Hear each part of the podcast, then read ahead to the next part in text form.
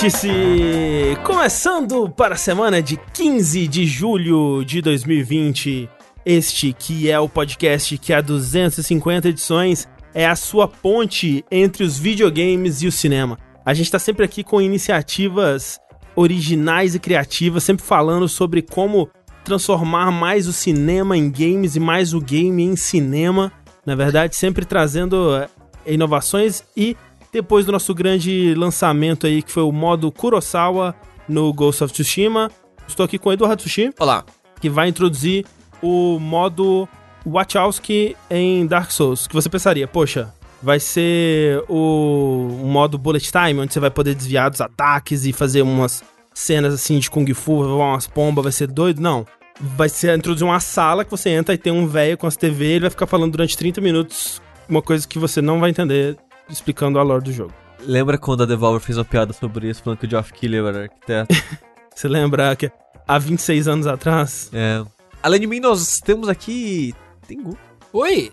O Tengu também é um ávido amante do jogo cinema. Eu sou, sou mesmo.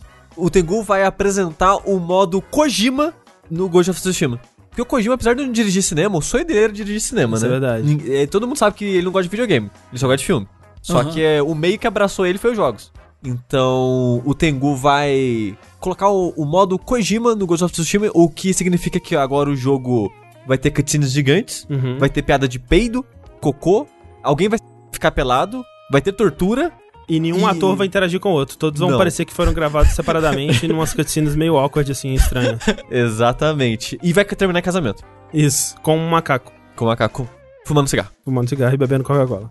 E quem está aqui hoje, especialmente com a gente nesse vértice, é Lucas Nautilus. Ele. Hello! Oi! Ah, vamos para o Lucas Nautilus. É, Lucas Nautilus, que né, chegando aí com ventos de inovação por mercado de cinema e de games ao mesmo tempo, vai introduzir ao novo God of War o que? Um modo John Cleese, em que todo mundo vai andar, fazer o silly walkzinho do Monty Python, ele sabe? Vai andar esticando a perninha assim. bom. Ele vai andar assim e vai, vai ser super intimidador. Eu achei incrível, achei sensacional e eu... A gente também tá aqui com o grande André Campos. Grande mesmo, né? Não? Cada dia maior. Na ausência do É, Rafa, é, né? Ah, meu compensar, Deus né? do céu. Puta que pariu. Que raiva. E o André Campos, ele gosta de videogames, ele gosta de filmes, mas ele também gosta de podcasts. Então, na verdade, o André Campos vai inovar e vai trazer o modo podcaster pro The Last of Us parte Porra, aí 3, onde você não joga, você não assiste, você escuta o jogo e sofre o tempo inteiro. É, é basicamente isso que acontece. Isso que vai ser o futuro de The Last of Us. Porra, aí sim. Três motes de cachorro por minuto.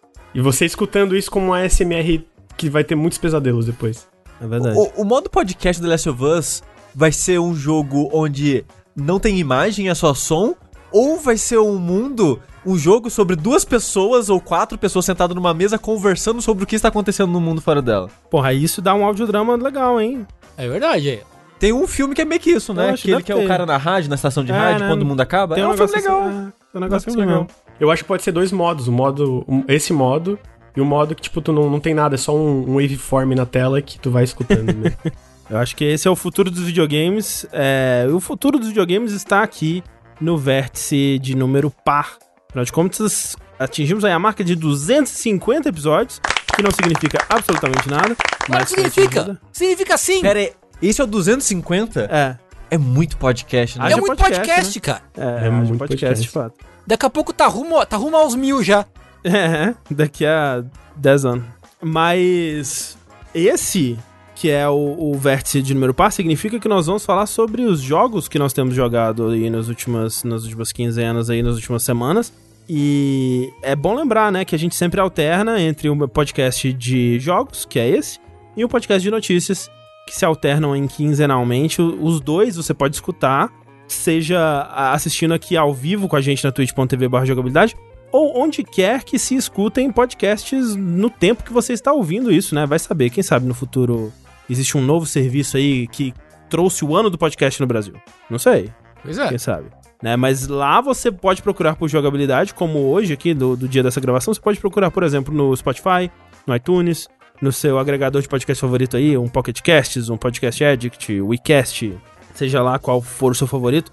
procura por jogabilidade que você vai encontrar não só o Vértice, mas os outros podcasts da casa aí que nós produzimos. Todos esses possibilitados por pessoas como você aí, que assiste aqui a live, que escuta os nossos podcasts, que assiste os nossos vídeos.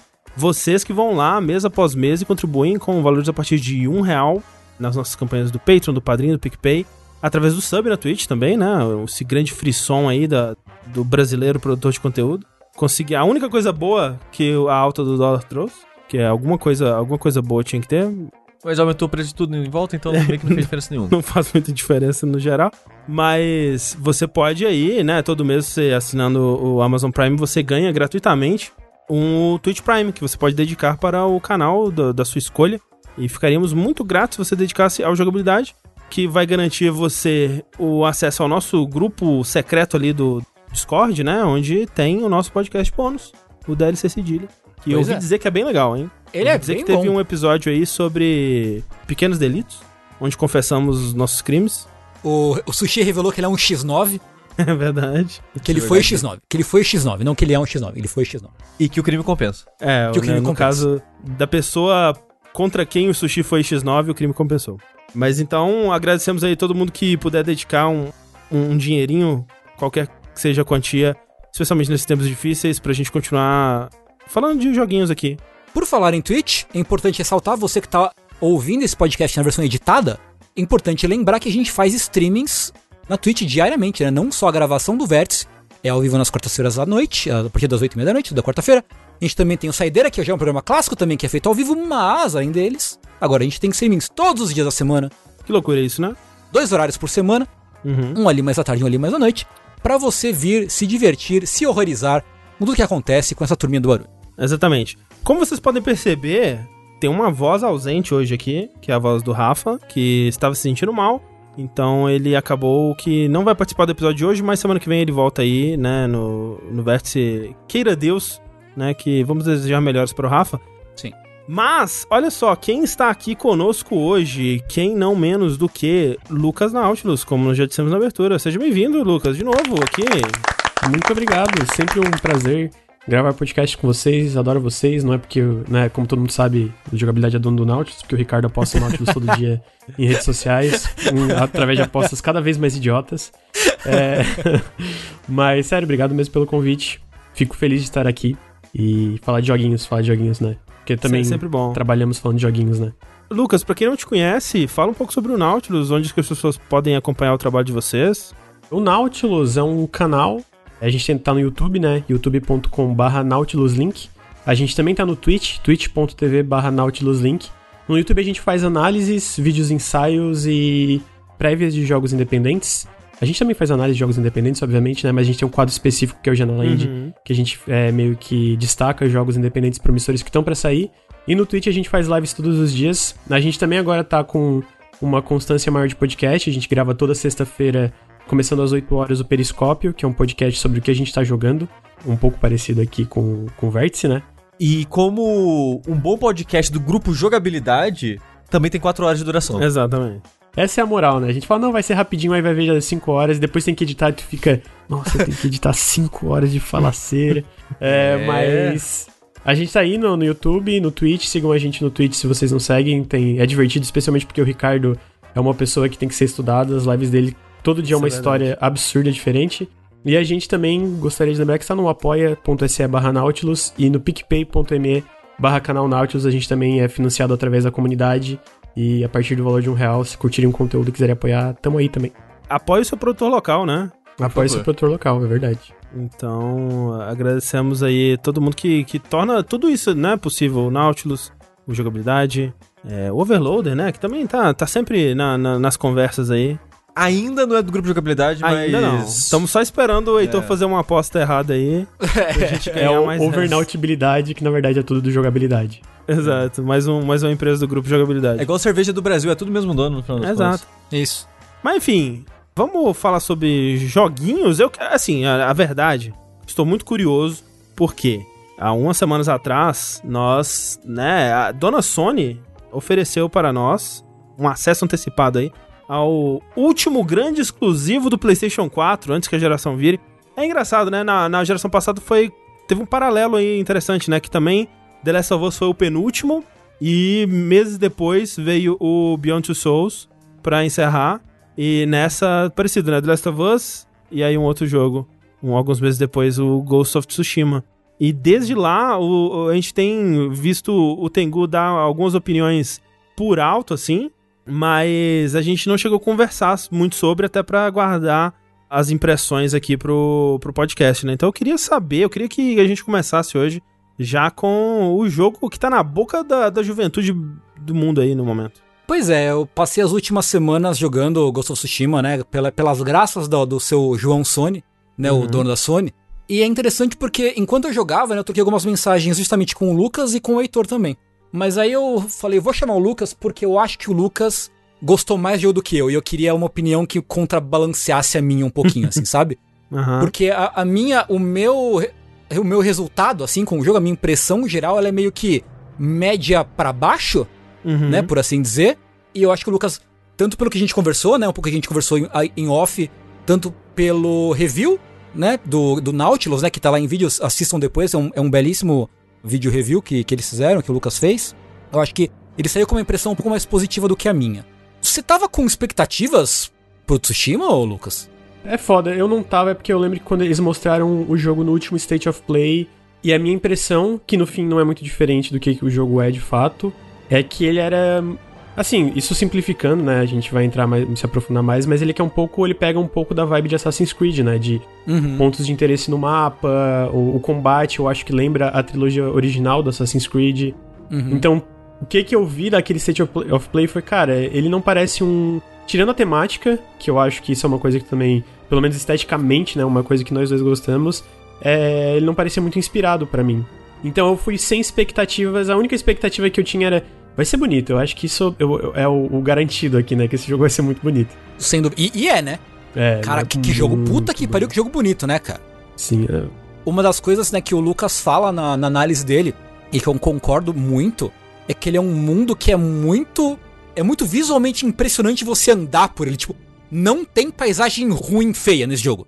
Nada é feio. É tudo Sim. lindo. É impressionante, assim, é tudo muito bonito, né? Tem praia, tem montanha, tem campo de flor, tem mangue, tem tudo. Cara, tem de tudo e é tudo muito lindo, né? É, é, bem impressionante, assim. Sim. Eu diria que tem mais variedade do que eu pensava pelos trailers, inclusive. Tem. Variedade fato, de, de, fato. de ambiente, bioma e tal. Eu fiquei um pouco. Su... Porque, ó, realmente tem umas paradas, uns lugares que eu não, não imaginava que teriam esteticamente, né? Lucas, você jogou esses Assassin's Creed modernos, o, o Origins, o Odyssey e tal? É ou não, eu, eu, eu, quando eu falo que parece é mais pela estrutura, né? Que eu, eu joguei um bem pouquinho do Origins e dropei, porque eu não curti. Uhum. E, mas eu falo até a estrutura do, dos próprios, sei lá, do pega do Brotherhood, do, do sei, 3, sei. que tinha um pouco de pontos de interesse, apesar de ser diferente do que, que a gente vê no Odyssey e no, e no Origins, que é um pouco mais RPG, né? Uhum. É assim, um, um preâmbulo curto. Eu, a gente vai falar do jogo, mas assim, eu falo. Primeiro que eu não joguei nenhum Assassin's Creed moderno. O último que eu joguei de fato e terminei foi o Revelations, ou seja, faz muito tempo. Uhum. Segundo, que eu a princípio, assim, não gosto de jogo de mundo aberto. Não tenho paciência, não me interessa, não me, me atrai de forma alguma. Com exceções, por exemplo, e é curioso dizer isso, uma das exceções para mim é justamente Infamous. Porque eu acho que uhum. Infamous tem poderes legais e você viaja pelo mundo de formas muito divertidas. De formas muito criativas e bonitas e divertidas. No caso, o, Infamous é o jogo anterior, né? Do, do mesmo estúdio do isso, isso. Sucker Punch, né? É, e gosto dos três. Gosto do 1, do 2 e do Second Sun. Acho que são, são três jogos bem legais. Então eu, eu já comecei assim, meio assim, porque eu não, né? Então tudo que eu falar, tenho isso em mente, antes de mais nada, tá? Que é importante, importante dizer. Mas assim, e Lucas, vá, vá é, me interrompendo se você achar que precisa colocar alguma coisa, mas o grande resumo, achei, do Ghost of Tsushima é que ele é meio que perguntaram: ah, ele é um Assassin's Creed ninja? Meio que é, né? Porque ele tem um mapa, né? Você, você explora uma ilha. A gente vai dar spoiler? Acho que não, né? Não, não, não, não vai melhor não. Né? Não, não. Não, porque vocês vão jogar ainda, né? O André e o Sushi vão. Talvez o Sushi vai, vai jogar ainda. Tem uma ilha que ela, ela é dividida em X partes, você explora essa, todas as partes dessa ilha. E aí você tem uma estrutura bem Assassin's Creed. Você tem missões de história, missões paralelas, você tem bases que você encontra no meio do caminho e você pode tomar as bases para ter um ponto de teletransporte mais curto entre, entre pontos outros pontos A e B. Tem um análogo à torre que você libera o mapa. Mais ou menos, porque você não. O mapa tem aquele Fog of War, mas você não não é meio que um puzzle de subir a torre e sincronizar para abrir. Você você só abre o mapa por onde você anda efetivamente por ele, assim. Uhum. Tem um negocinho, Tengo, vai lembrar que tipo, tem os acampamentos, né? Os clássicos acampamentos de inimigos. Sim. Que quando tu meio que mata todo mundo, a área ao redor deles é liberada automaticamente.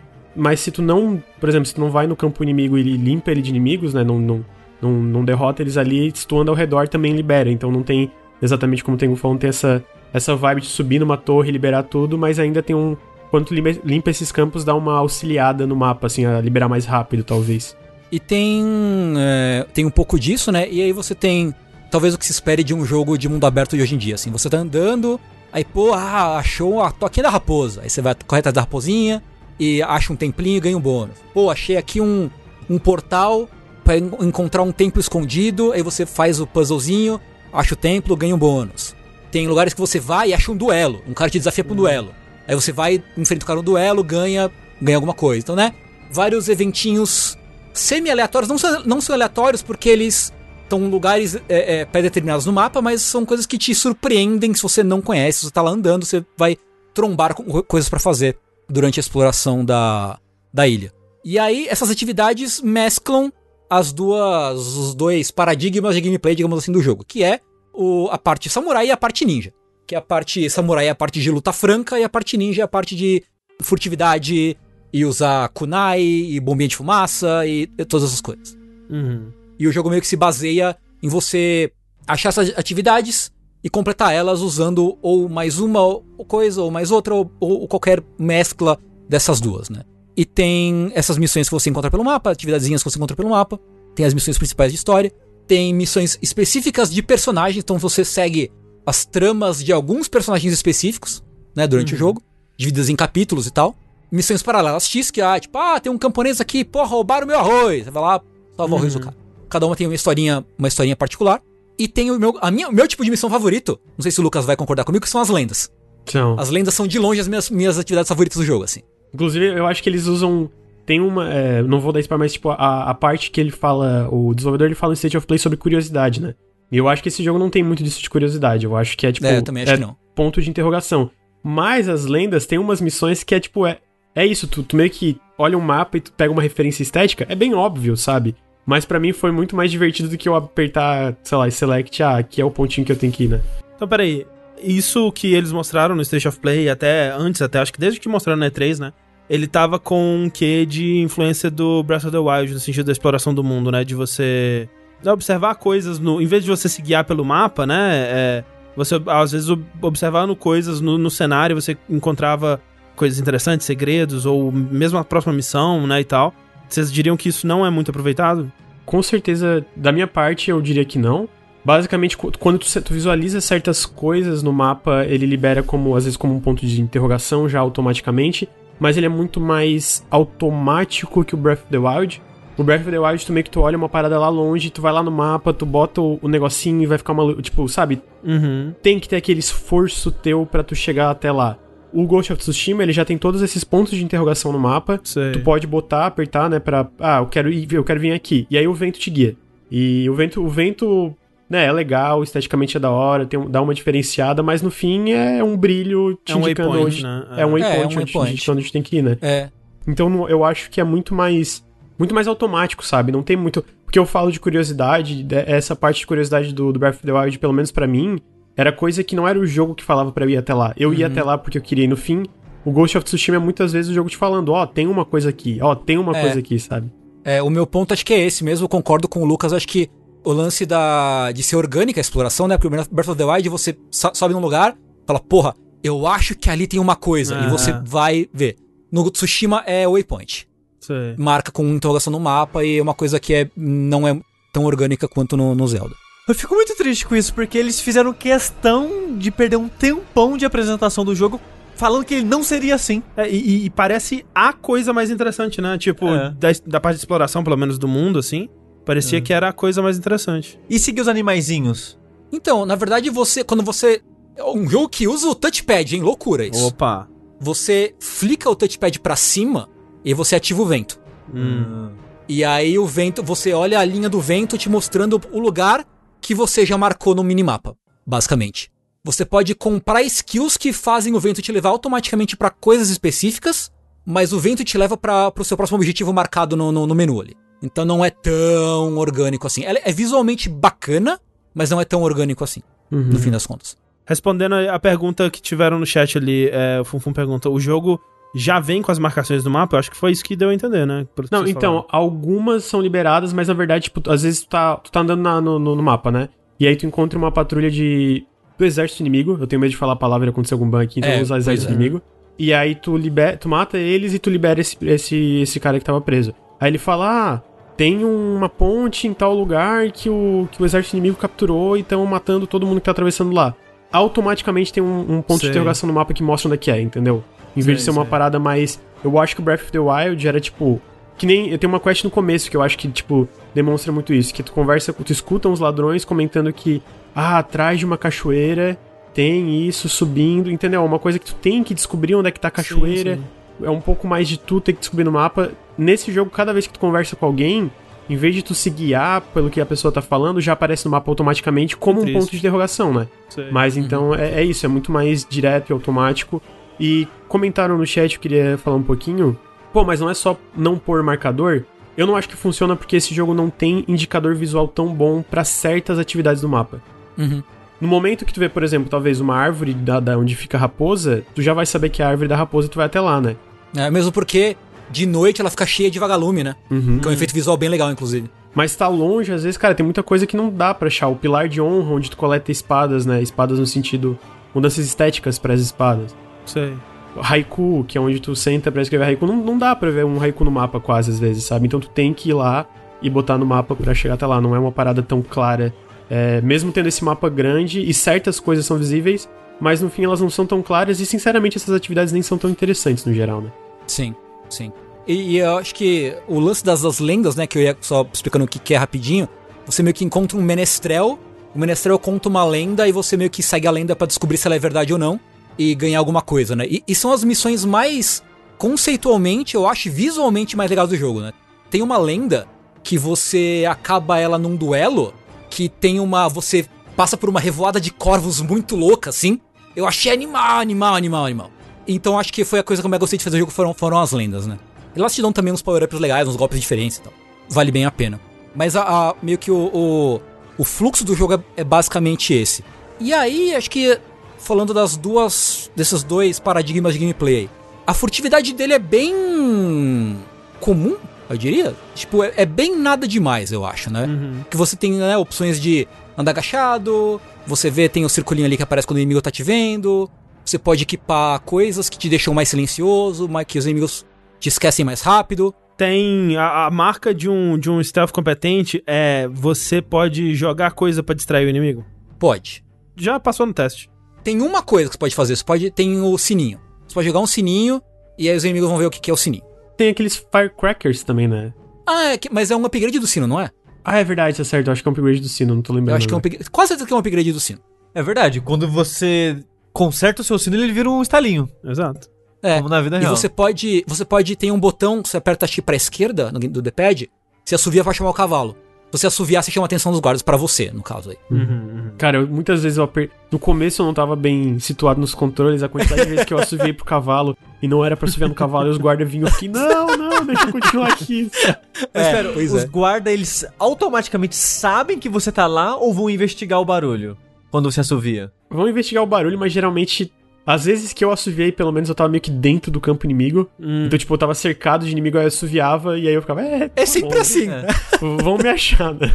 Só perguntando para saber se dava para usar a seu favor isso de alguma forma, né? Tipo, você fica numa curvinha, você assovia, o cara vem, sei lá, dá um down step kill nele ou qualquer coisa do tipo. Acho que talvez se fosse um só, né? Talvez dava. É. Eu acho uma ótima observação, mas eu confesso que eu nunca tentei intencionalmente assoviar pra, pra atrair é, ninguém. Eu, é. eu nunca consegui aplicar, tipo, mesmo assoviando sem querer, eu nunca consegui aplicar Falei, ok, eu subi sem querer, agora eu vou esperar para ver se mata, mas, tipo, sempre vem, sei lá, três, um de cada lado, assim. Pelo menos no meu caso é o, é o que vinha sempre. O stealth, quando você é visto, tem como voltar para ele? Tipo, voltar a ser stealth e, e depois continuar de novo da, de onde parou? Tem. Você pode. Tem, se você usar bombinha de fumaça, por exemplo, você sai, a galera fica tipo. Você corre, se esconde, fica, passa um tempo e aí eles, eles esquecem de você. Ok. mas, mas pelo posso dar um parênteses que diferente de alguns jogos AAA de stealth é que tem que tu tem que, pelo menos na minha experiência, eu posso ter feito alguma besteira de não ter conseguido, mas se eles te encontram, tu tem que usar a bombinha de fumaça, porque senão eles ficam te perseguindo e o teu personagem cansa e eles não cansam. Então eles continuam Hum. correndo atrás de ti infinitamente se tu não sair da área ou não usar uma bombinha de fumaça. É, Se tipo, tu entra no. Se você, se você sair da área da missão, se você resetar a missão, entre aspas, sair da área e voltar, os inimigos talvez te esqueçam, mas eu acho que dentro da missão é, é difícil. Não tem tipo um. Vou quebrar o- a visão, né? Tipo, o, o campo de visão deles aqui virando uma esquina e eles vão me perder um pouco, não. Todas as vezes que eu tava na, na parte num forte, num acampamento e tal, eu. Não, cara, eu podia correr, subir no telhado, entrar na casa, eles iam atrás, tá ligado? Sei. não esqueciam que do nada, ah, ele entrou na casa e foi embora, né? Tipo, eles continuavam seguindo. É, uma coisa que eu gosto no The Last of Us 2 é o quão fácil é de você voltar pro stealth, né? Porque faz sentido. Quando os inimigos. Só dando um exemplo do que eu achei que poderia ter tido aqui, mas não teve, é. Você tá lá, o inimigo te viu. Você escondeu na muretinha que tá num- com grama e você saiu escondido pela grama, eles vão aonde você tava. Eles não sabem onde você tá agora, né? É. E é constantemente isso no The Last of Us 2. E e isso é uma das melhores coisas do jogo pra mim. Que pena que Não. não é o caso aqui também. Você, Lucas, que jogou os dois, você acha o stealth do Last of Us melhor do que o do Tsushima? Eu acho. Ao mesmo tempo, tem uma coisa que eu gosto tanto no stealth da, do The Last of Us como esse, que o lance do Tsushima pra, do Tsushima pra mim é que ele não quer que tu fique só no stealth Uhum. e nem que tu fique só no combate. Ele quer que tu misture os dois, tá ligado? Sei. Uhum. Uhum. E aí que pra mim o, o combate funcionou bastante e eu me diverti a beça, né? Só uma, uma última coisa que eu queria, antes que eu me esqueça de falar sobre o mundo em si, e isso é um elogio, é muito fácil andar no mundo, no, no sentido de que, por exemplo, se você tá andando e tem uma montanha, é muito fácil você ou só contornar ela ou subir, sabe? Tipo, você de cavalo vai pra qualquer lugar, tipo, nada te impede de andar pelo mundo e isso é muito bom pra mim, assim. Eu que me, me frustro fácil com, com elevações em mundo aberto, Uhum. Pra mim é muito bom, tipo, você- de cavalo você vai pra qualquer lugar, o cavalo pula. Se o cavalo pular e de um lugar muito alto, você, ele te joga pra longe, mas você não toma dano e volta, pega o cavalo de novo. Se você chama o cavalo no assovio, ele se teleporta pro seu lado e beleza, foda-se. É muito bom ser fácil de explorar o mundo. É, eu não cheguei a zerar o Infamous Second Son, eu joguei um pouco, eu também joguei um pouco do 2 na época. Mas eu acho que, tipo, a Sucker Punch, eles priorizam esse negócio de movimentação nos jogos dele, né? De fluidez, de movimentação. Uhum. E eu gosto no Tsushima que ele, cara, ele, ele meio que não liga muito pro realismo da parada.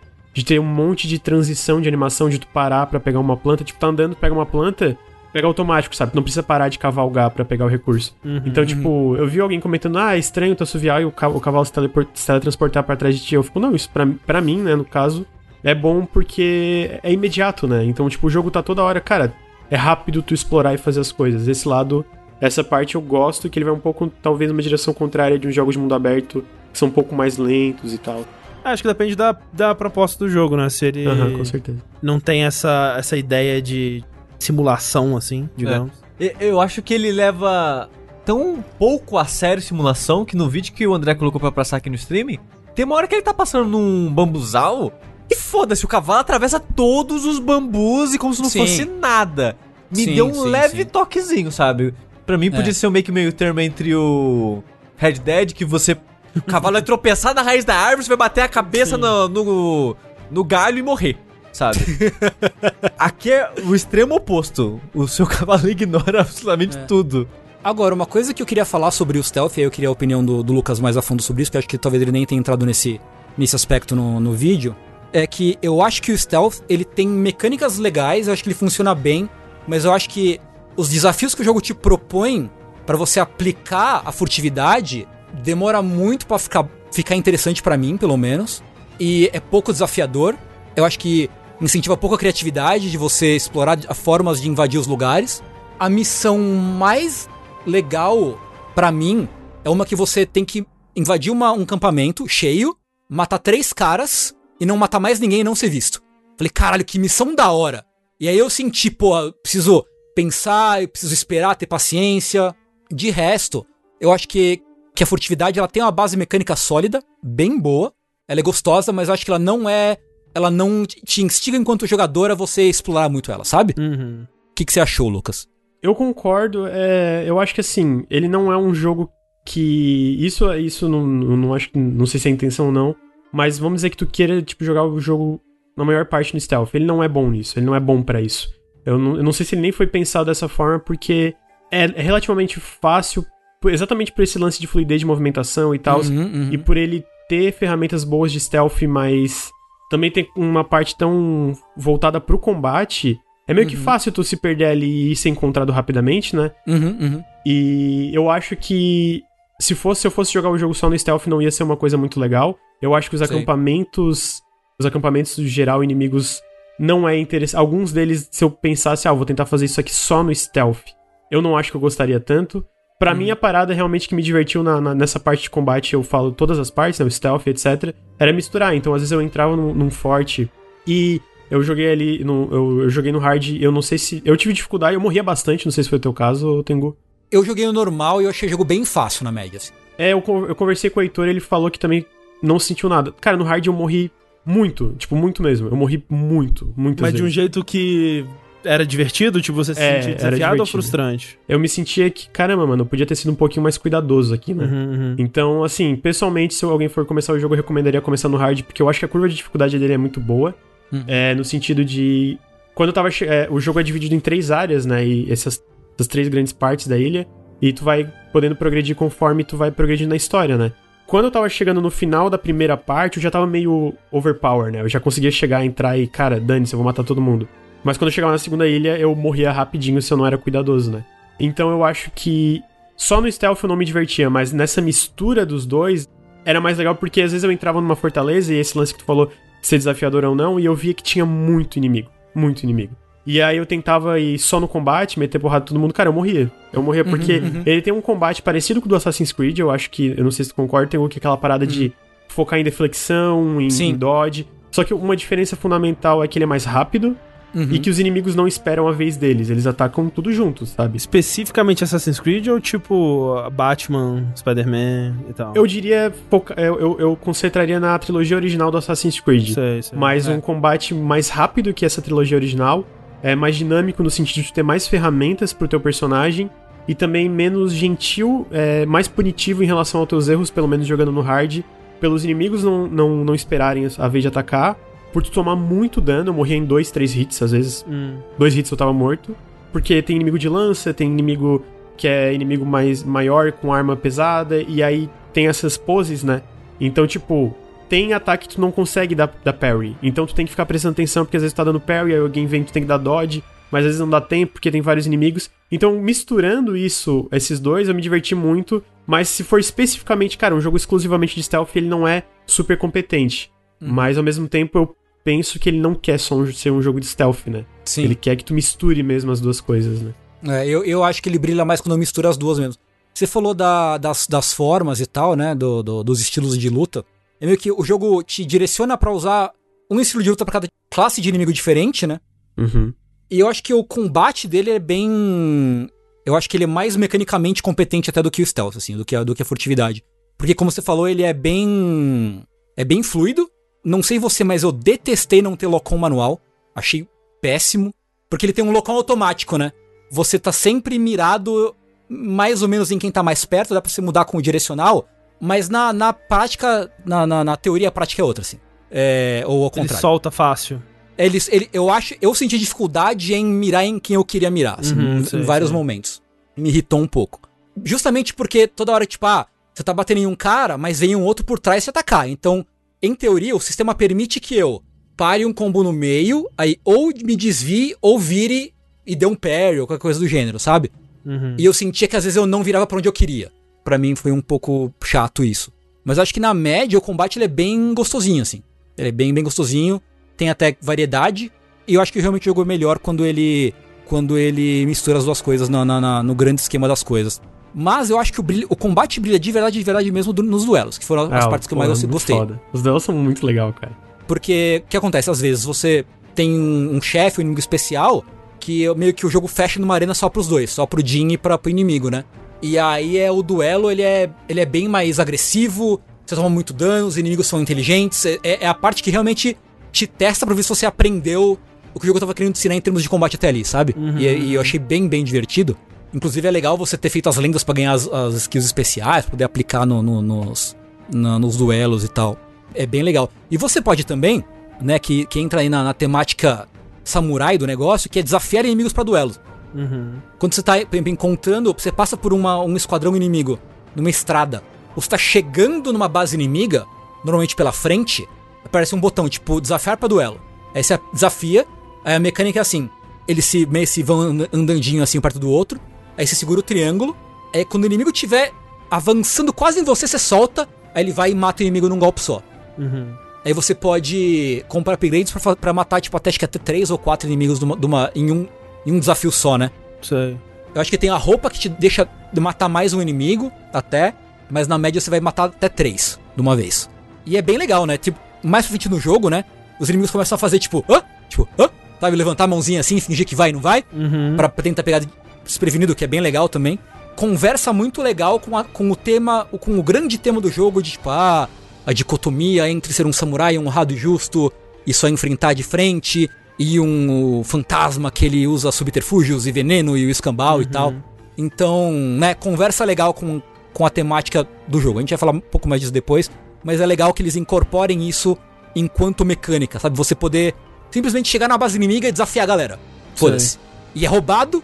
é mó roubado, porque É muito roubado. você mata o inimigo não, não é difícil, mesmo quando o inimigo começa, começa a, a fazer finta, assim, né? A, a ameaçar. Não é difícil ver o tel do inimigo e você, tipo, enche a sua barra de ki muito rápido, mata inimigo rápido, mata inimigo difícil rápido, e às vezes o inimigo assusta, né? Você pode comprar uns bônus pra sua frente que quando você mata o inimigo, seja em duelo ou normal, quem tá em volta fica com medo e começa a fugir Sei. ou pro chão, não sei o que. Aí você, meu, faz a limpa, é delicioso, assim, delicioso. É muito bom, é a sensação. Essa parte do combate pra mim foi a parte preferida, assim, é, de muito longe. Foi a parte que, na verdade, fez eu aturar coisas que eu provavelmente. que são um problema muito grande. Eu acho que a parte de atividade de exploração desse jogo é médio pra ruim. Eu acho Uhum. que. É até meio triste, cara, porque às vezes tu chega numa cidade e aí tá, tipo. Ela tá meio que destruída e tal. E, cara, não tem nada pra fazer ali. É sabe? Até, tipo, até chegar a um ponto específico na história não tem nada. E depois de tu passar, esse ponto específico ainda não é bem aproveitado. Então tu vê esses pontos de interesse esteticamente que são legais, mas eles não são aproveitados de forma interessante organicamente, sabe? Tem que esperar momentos da história e tal. Então, e fora isso, é tipo, cara, no final eu não queria mais saber de raposa, mano. Acabou, pode acabar a espécie raposa. É tipo, É. pode acabar a haiku, pode. Eu, eu gostei no fim, eu, eu falo na minha análise que eu gostei no fim de explorar um, mu- um mundo porque ele teve uma parada estética, uma parada que eu fiquei brincando muito no photo mode. Foi uma coisa, né, que nem tu falou, tu sempre tá andando, sempre tem uma coisa bonita pra ver. Mas a parte de atividade é bem fraco, é bem fraco esse É jogo. super Eu- fraco, eu é. realmente acho bem fraco. Só que, ao mesmo tempo, eu acho o combate dele muito divertido, entendeu? Eu acho um combate muito gostoso. É, e aí, pra mim, a experiência eu acho que foi um pouco diferente, porque eu fui no hard ali, né? E eu acho que, pelo que tu tá falando e pelo que o Heitor me falou, faz uma diferença, porque eu me senti desafiado. Pode ser o fato que eu tenha, seja ruim jogando, eu acho que é super válido considerar isso, mas eu me senti desafiado, sabe? Então, tipo, eu morria muitas vezes por entrar num. Ah, vou tentar invadir essa fortaleza, e eu sabia que essa fortaleza era, digamos, um pouco mais acima, um pouco acima do que eu era capaz, talvez. Não tem níveis no jogo, né? Mas tu sabe, tu consegue ver conforme tu vai progredindo nas áreas quando tem inimigo demais Uhum. para as ferramentas que tu tem. E eu morria, eu morria várias vezes. Eu pensava, ah, então talvez eu possa ir dessa forma. Ou às vezes eu ia no duelo, ah, quer saber? Eu vou aqui, vou na porrada com todo mundo. E de repente eu via, tipo, tinha 20 inimigos. Eu falei, ferrou, aí eu morria também. Então, tipo, nos duelos eu morri várias vezes, nesses duelos que o, que o Tengu fala Uhum. que os inimigos são mais inteligentes, então o combate carregou. Acabou que eu explorei, né? Eu falo lá na análise, eu explorei tudo que o jogo tinha pra oferecer. Eu falo mal da exploração, mas eu fui em todos os pontos de interesse, porque eu sempre queria, talvez tenha um pouquinho mais de combate aqui, sabe? Uhum. então foi uma coisa que carregou o jogo pra mim nessa parte de estrutural, né? Eu, go- cara, eu gosto muito desse tipo de combate. Tipo, é, na época do, do Batman, assim, que ficou meio que uma modinha, né? Eu cheguei a saturar um pouquinho, né? Uhum. Mas agora que é. Não, não são todos os jogos que tem esse combate de esperar pra dar o counter, né? E, e Uhum. gerenciar um grupo de inimigos, assim, digamos. Eu gosto muito, muito mesmo, assim. Eu, eu- eu- foi, foi quando eu vi que esse jogo era assim, já me vendeu, assim, basicamente, sabe? É, eu recomendaria, André, se tu for começar a jogar, tenta no hard, mano. Eu- É, eu acho que eu vou sim. E aí conversa com, conversa com o Tengu e vê se a experiência é diferente, porque o Tengu e o He- o Heitor falaram, mano, eu achei muito fácil. Eu fiquei, nossa, eu realmente não senti isso, sabe? Tipo, É, é porque, é porque a gente jogou no normal, né? Então. no É, não, normal então, jogar é exatamente, Bem é. fácil. talvez eu, tu teria gostado mais. é, ali tu teria usado talvez um pouco mais do stealth nesse sentido, exatamente Sim, por ser mais fácil morrer, né, no hard e tal. sim, sim. É, Eu acho que, pra mim, né, en- entre o combate e a exploração, eu acho que pra mim pesou mais. A, a minha, o meu sentimento é igual ao do Lucas, mas pra mim pesou mais o, o exploração não ser interessante pra mim do que o combate ser gostoso, Sei. sabe? Ah, faz sentido, faz sentido. Eu tava. Eu, eu cheguei no fim da primeira parte da ilha, assim, pronto pra acabar o jogo. Uhum. E, galera, show, obrigado, né? Passa a régua aí, dá conta que tô pronto pra ir embora. Aí, mas beleza, fui, passei, aí tipo, ah, segunda parte da ilha. Legal, beleza. Quando chegou na terceira, eu tava tipo, sabe, empapuçadaço, assim. Eu tava Sei. super, super, super pronto pra acabar. Felizmente, né, é, não demorou muito depois, mas a exploração, assim, eu achei, como o Lucas fala na- até no vídeo review, as atividades são muito repetitivas, mesmo tipo de missão, as sequências de combate são muito similares entre si, tirando que não tem duelo, que, é- que são mais legais realmente, mas é, para mim, assim, não. O combate, apesar de ser gostoso, competente e tal, tirando essa minha reclamaçãozinha do, da- do Locom, eu acho que pra mim não segurou, mas eu acho que é, é muito possível que a maioria das pessoas vá, vá segurar e tudo mais, porque eu também tenho essa disposição, predisposição de não gostar tanto de jogo de exploração no mundo aberto. Agora, eu queria saber da história. Como que eles constroem esse mundo, o que que eles fazem. Pois com- é, Eita, é assim? É, bom, Pois o Tengu é. pode começar, até porque ele, ele manja mais que eu. Mas... É assim, puta, agora a hora. Ah, puta, agora vai começar, né, bicho? É. Vamos lá. Droga, eu tava assim, porra. já, já estou vendido, quero. Ah, só posso responder só uma coisa que perguntaram no chat que eu, eu vi e eu acho que é interessante. Que é perguntaram se os equipamentos são só estética. A armadura, ela muda. Ela muda Sim. status, ela te dá mais habilidades. O Tengu falou, tem armadura que, por exemplo, tu pode... É, no duelo inicial tu pode matar mais personagens, então a armadura, no geral, ela muda. Tem coisa tipo bandana, máscara, essas coisas que são só estética, mas a armadura em si do personagem muda. E tu pode, inclusive, dar upgrade nela, né? Pra ela ficar melhor e mudar também esteticamente. Inclusive, a variedade de armaduras estética é bem legal, assim. É bem legal mesmo. Aí você pode, tipo, combinar, né? Combinar com máscara, com, com bandana, com não sei o que. É bem legal. E é legal quando você evolui as, as armaduras, né? Você compra, paga upgrade pra evoluir as armaduras. Elas mudam de visual, o que é bacana. E você, fora isso, você pode fazer upgrade no arco, nos dois arcos que você tem, e nas espadas, né? Uhum. É, e pode aumentar alguns, fazer alguns outros up- upgrades ali. Mas vamos lá. O jogo se passa, acho que no século XI, durante as invasões do- dos Moko, lá, né? Que eu não vou falar do. Eu joguei o jogo em com áudio japonês e legenda japonês. Uhum. Se passa nas invasões ali, da palavra que a gente não pode falar pra não. Porque senão o Twitch fica triste com a gente. Mas eu vou falar Moko, que é o nome que eles dão no japonês pro, pros caras. Moko. É, invasão, o jogo abre numa cena de combate, não sei o quê. E aí o Jin, Jin Sakai, que é um samurai, né, de uma família que serve ao, ao senhor ali da, da ilha de Tsushima, né? Porque Tsushima é uma ilha que fica entre o Japão, né, a ilha principal do Japão, e o continente. Uhum. Então era meio que o ponto de contato para invasores era ali, né? Então é Sei. um lugar complicado. Ah, 13, desculpa, século 13, não 11, perdão. Mas eu também posso estar enganado, eu tô olhando o chat aqui, alguém falou que século 13, se falaram é verdade. O chat sempre está certo, Tengu. O chat sempre tá certo. E aí, ele se fere mortalmente em combate, é salvo por uma moça e começa a, aos poucos, retornar à ativa pra, primeiro, no primeiro momento, salvar o tio dele, que é o líder, né, do que é o, que é o senhor da ilha, o defensor da ilha, e expulsar os invasores. E tem todo o lance de que o tio dele, né, que é o Shimura, ele é um cara bem samurai, né? Vamos ser samurai. E o Jin, ele, não, pô, não dá pra ser só samurai, tem que botar um, né, um, uma pimentinha, um temperinho nessa relação, né? Não pode ser só samurai. Um era Cruzeiro, o outro era Atlético. Basicamente isso. Você tá falando, então é, né? E aí começa, tem em paralelo a história da luta de reconquista da ilha por parte dos japoneses que moram ali e em segundo plano o suposto dilema do Jin entre a, a vida dupla dele de samurai e eles não- nunca dizem que é ninja, mas essencialmente o que seria um ninja, no que, o que a gente entende como ninja. Sim. É só, só uma dúvida. Ah, Isso é algo do japonês ou eles falam ninja no- na, na dublagem americana, Lucas? Eu joguei ele inteiro em japonês, então eu não Ah, sei é? responder. É, Ok. Na legenda Mas- eles não mas a citam legenda ninja é- Não, nas, na legenda eles não citam, não Ok, citam ok. ninja nenhuma vez. Ok. E aí tem isso, tem essa, esse suposto dilema que corre junto com a trama do, do negócio. E aí, assim, pra começo de conversa, o dublador do Jin, ele é o Kazuya Nakai, vulgo Zoro, do One Piece. Zoro, grande Zoro. Cara, pra mim, é um absurdo, é assim, completamente indefensável o jogo não ter lip sync em japonês. Ah, é. Não tem é. desculpa pra isso, cara.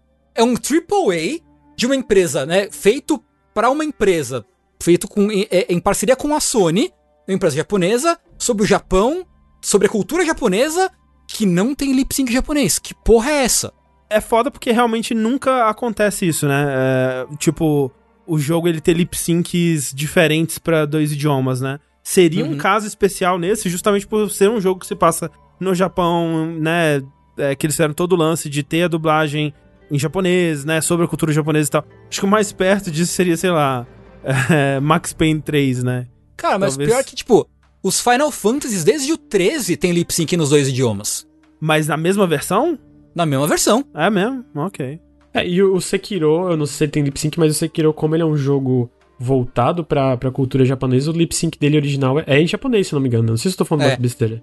É, o Final Fantasy VII com certeza tem lip sync nas do- nos dois, pros dois, é, dois ah, é, legal. Final Fantasy, eu não sabia do Final Fantasy, mas o Sekiro não, é, é, Lucas. O lip sync dele é pra- só pra inglês mesmo. Ah, é? Ah, tá. É. Então eu tô falando besteira. É. Tá vendo? Eu só falo besteira, gente. Por isso que vocês não têm que escutar o que eu falo. Mas o bizarro é que, tipo, no Sekiro, ele não é um jogo muito narrativo, então você não se Aham. incomoda tanto. Tem Ah. pouco foco, né, no, no rosto dos personagens, Sim, nas sim. falas e tal.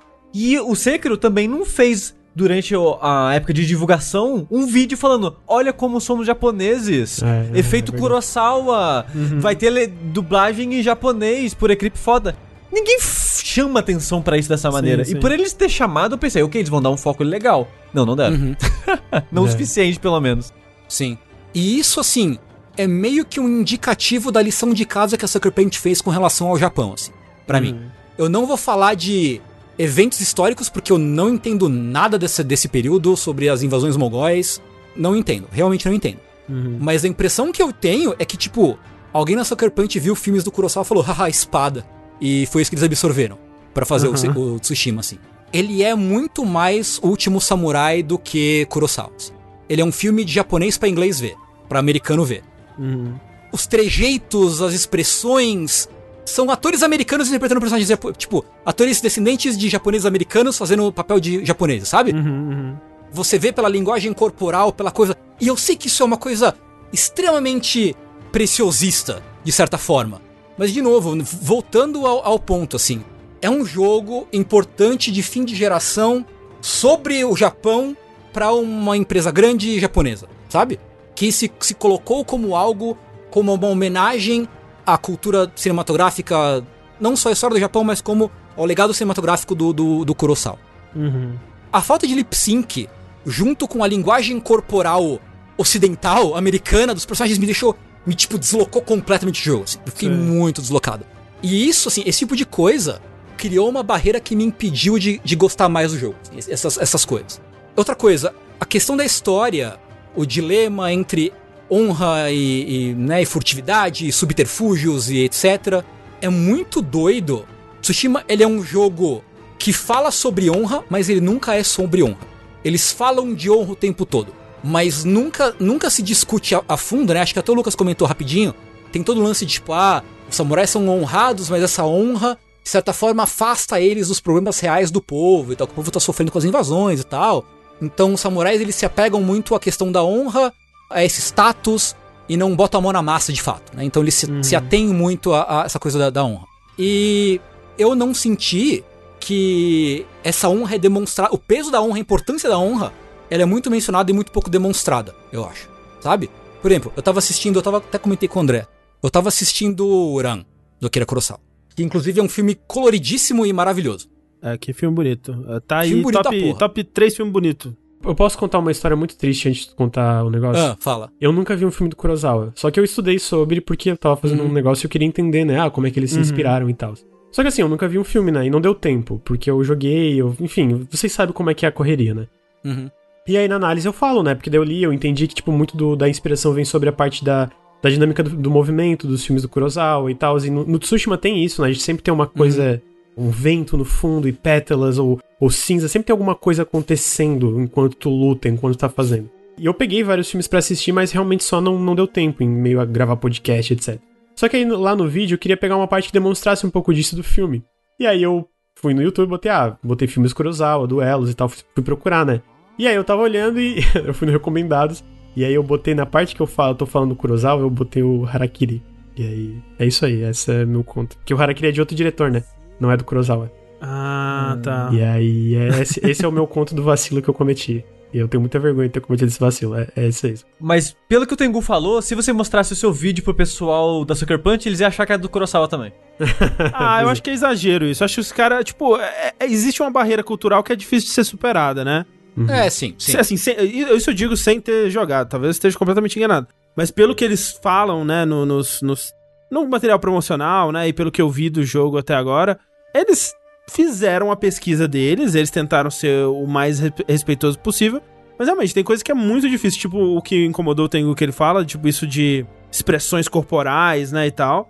É muito difícil, né? Tipo, você. É, se sim, você não sim, tá é trabalhando com difícil. atores japoneses, é algo que é muito difícil, imagino. É, não, é difícil. É difícil. E eu, eu sei que isso, eu sei que isso é uma reclamação bem pontual e bem particular, assim tal.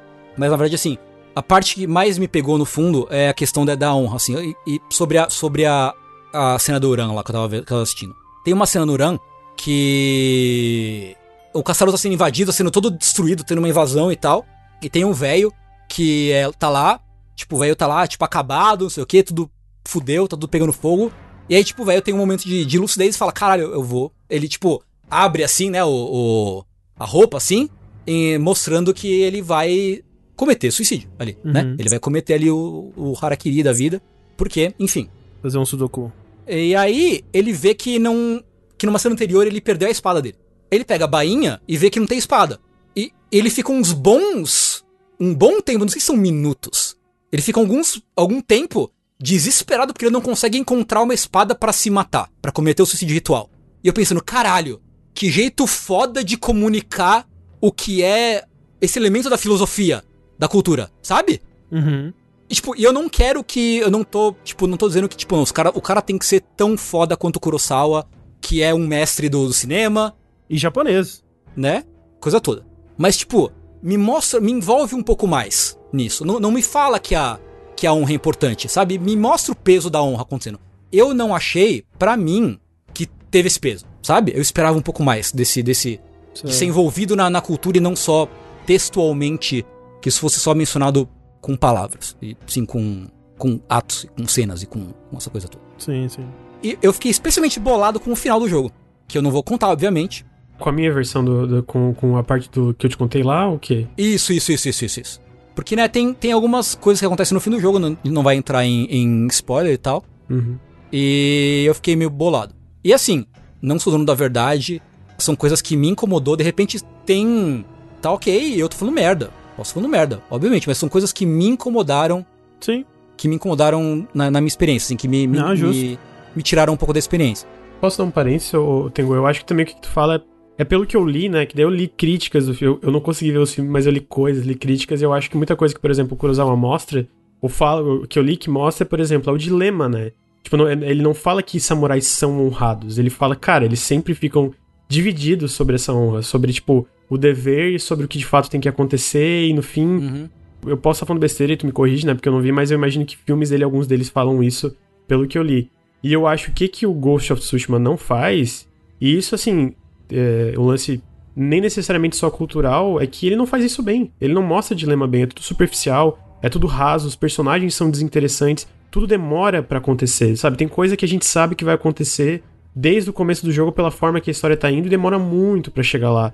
Uhum, então, tipo, é, além desse, pro- desse contexto que talvez eles pegam um, um diretor como o Kurosawa pra falar, "Ah, a gente quer fazer uma coisa esteticamente, narrativamente parecida com esse diretor, é que, sei lá, é uma versão talvez ruim disso, é uma versão mal feita disso, é uma versão que... Uhum. Isso eu não tenho no- noção, né, e como tu tá, também tá dizendo, a gente talvez não tenha noção do contexto cultural, do que que é, o, o próprio André falou disso, da parte, cara, é difícil tu emular uma parada, sendo, é, tu ter a noção perfeita, sendo que tu não é japonês. O fato também aqui que, a- além de tudo isso, é que não é bom, ponto. É uma história ruim no geral, né? Tem momentos. Mas se eu fosse botar pra mim o que eu senti com ela, é que tem, ela tem momentos legais, e a gente até conversou sobre isso, tem, né, que tem umas partes legais, Uhum. mas no geral, cara, tu- todos os pontos que ele aborda, ele aborda mal. Ele, ele, ele não vai além, ele fica na superfície, ele não, não fala nada sobre aquilo, né? Sim, sim, sim.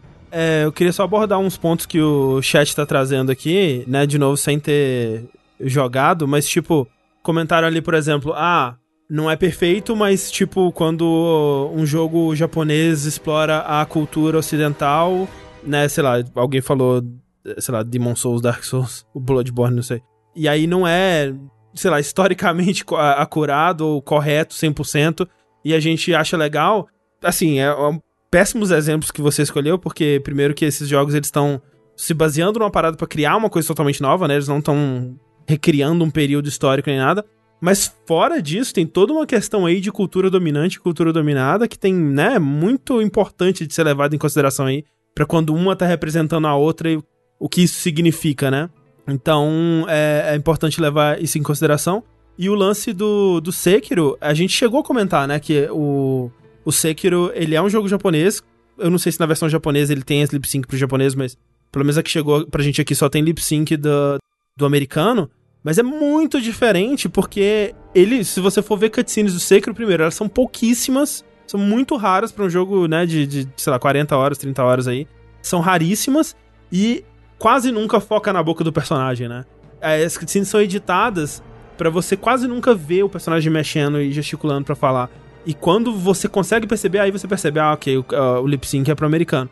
Mas é muito diferente da quantidade de narrativa e do foco na narrativa que um jogo como Ghost of Tsushima tem, né? E assim, vocês estão comentando, tipo, ah, e tem problema se assim? Talvez não. Isso não vai importar, não vai importar pra ninguém, sei lá, tá ligado? São só coisas que eu observei e senti que talvez não façam diferença nenhuma, mas que me tiraram, me causaram, me tiraram um pouco da experiência. Tipo, me pediram de entrar na experiência do jogo. E fora isso, como o Lucas falou, eu achei que os temas abordados não são abordados de forma. Eh, são basicamente superficiais, como o Lucas uhum. falou. Nenhum personagem é super interessante. Talvez com. Tem duas personagens que eu acho interessantes, mas as histórias delas são super curtas, infelizmente. Os outros NPCs ali eu não, não me. Não me investi neles, nem no Jin. Eu acho que o Jin é um é baita protagonista sem graça, sem sal, assim. Mesmo nos momentos de crise dele, ele, ele não me vendeu nada, não, não me fez eu sentir nada, assim. O tio também fica naquele, naquele vai não vai, sobre honra e tudo mais. Então, assim, em termos de história, ele é bem, ele é bem raso, bem. Eu não sei se tem outra palavra pra, pra, pra descrever, assim. Eu vou além de raso, Tengu. Tem coisa que é ruim. Porra, tem coisa que é ruim pra caralho, inclusive. Eu olhava algumas cenas e eu só revirava meus olhos e nossa, mano, sério que, tipo, agora que tá rolando. Enfim, enfim, é. Eu acho que especialmente vindo de alguns jogos que a gente teve esse ano e ano passado em relação à narrativa, é, não é nem questão de expectativa, né? É, é, pô, eu tava esperando um jogo decente narrativamente, eu acho que ele, bem, ele é medíocre. Ele uhum. tem momentos bons, mas no geral ele é medíocre, assim, né? Uhum, uhum, sim. É, acho que, que é isso, assim. Ele é um jogo que ele é mecanicamente competente, eu acho, no, no fim das contas. Ainda que ele não, não se super sobressaia em nada, talvez em outro. Ele tem momentos de, de, de brilhantismo, uhum. nos duelos principalmente, eu acho, durante as lendas e tal. Que ele brilha realmente. Mas uh, ele, é, ele é ok, assim. Ele é um jogo que você gosta desse tipo de jogo de explorar, pô, de entrar no photomode, pirar no photomode, né? De ir atrás da fazer carinho nas raposinhas. Uhum. Pô, eu acho que é, tem grandes chances de que você vá se divertir com ele, assim. Não, acho que não, não esperar, talvez, uma história super legal sobre a cultura samurai. Vocês zeraram em quantas horas, vocês sabem? Do qual o jogo marca? Eu não sei. É, eu, eu, vou, eu, eu ando, não vi a marcação. Eu ando anotando quantas horas eu tô fazendo as coisas por dia. Eu sei que passou de 50. Eu não tenho um. Caralho. Eu não tenho um tempo exato aqui. Mas assim, eu.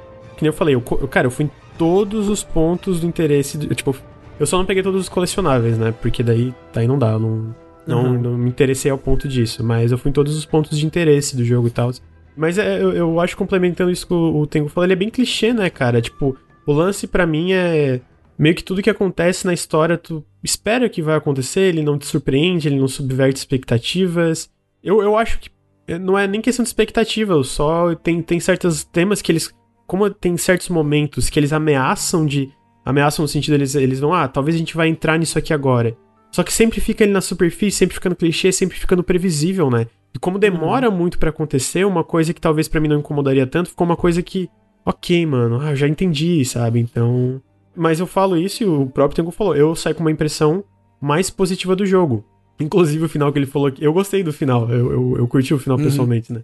É isso. Eu, mas, cara, é um jogo que eu gostei, mas assim como. E o que o Tengu ele não curtiu tanto, mas muitos poréns. Ele tem vários problemas, ele, ele reproduz vários problemas de jogos de mundo aberto que eu acho que eu já tô cansado, sabe? vou dizer, tô muito afim de jogar. Acho justo. Acho justo. Eu, eu acho que é capaz de tu gostar. Acho justo, acho justo. Quero um mundinho de combate de Batman. Saudades Batman. Cadê o Batman, né, gente? André, eu, po- eu posso responder uma coisa do chat? Uhum. Porque comentaram algumas vezes da Famitsu, né? A Famitsu deu 40 barra 40 pro, pro Ghost of Tsushima. Primeiro que Famitsu não é parâmetro pra qualidade há muito tempo. É, não, é que comentário da parte cultural, né? E de novo, eu o Tengu, a gente Sim, não é sim. japonês, a gente tá comentando coisa que a gente não achou, achou sem graça, achou que é palha e tal. Uhum. Tipo, a gente não precisa ser necessariamente japonês pra fazer uma crítica do jogo e falar o que a gente achou bom ou não, né? Tanto que a gente tá se limitando na parte cultural do que, ó, o que a gente acha que tá acontecendo, até porque é um jogo histórico, né, etc. E outra coisa, eu acho que alguém falou que ah, o Tengu tá botando muita, muita exigência em cima da parte cultural do jogo, sendo que nenhum jogo entrega isso. Eu discordo que nenhum jogo entrega isso, eu acho que muito jogo entrega e sabe representar outras culturas de forma excepcional, talvez não necessariamente vindo de um estúdio dos Estados Unidos ou etc. Mas eu acho que tu gostar de um tema, tu gostar de uma ambientação, tu gostar de uma, uma cultura, com, consumir muito disso e tu ter uma, uma ideia disso, e tu ter expectativas que isso seja representado de uma forma mais interessante, eu nem, nem vou falar correta aqui porque a gente, a gente é limitado nisso, né? Uhum, Eu não acho sim, que é sim. errado, sabe? Eu não acho que tu falar, pô, isso me decepcionou, tem um- algum problema, né? Então, eu, pô, eu, eu, eu mesmo curto muito cultura japonesa dentro que eu consumo, né? Mas eu, eu tenho um conhecimento limitado, que nem eu falei, eu nunca vi um filme do Kurosawa, por exemplo. Mas com certeza tem certas coisas que o jogo aborda que poderiam ser melhores, né? Melhores, né?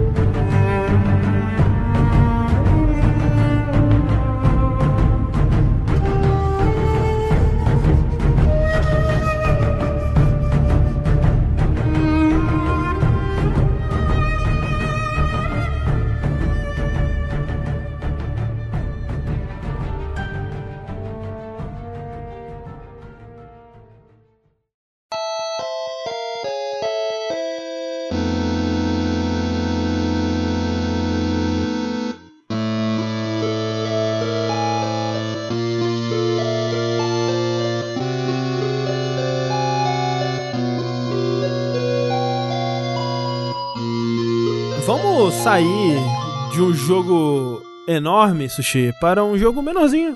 Um jogo pequenininho, Vamos lá. um jogo que tem 8 bits. Ai, meu mentira, Deus. não tem não, ele só finge ter.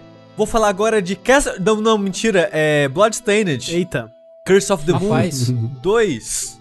que loucura isso, né? Eu fico triste, por um lado, que o...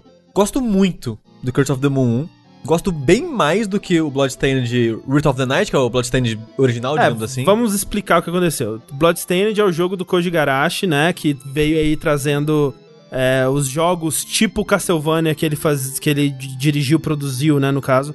Na época do Game Boy Advance, do DS principalmente, né? Tô jogando em live, inclusive. Fica aí a dica. Tô jogando Bloodstained em live. Bloodstained, tá jogando em live.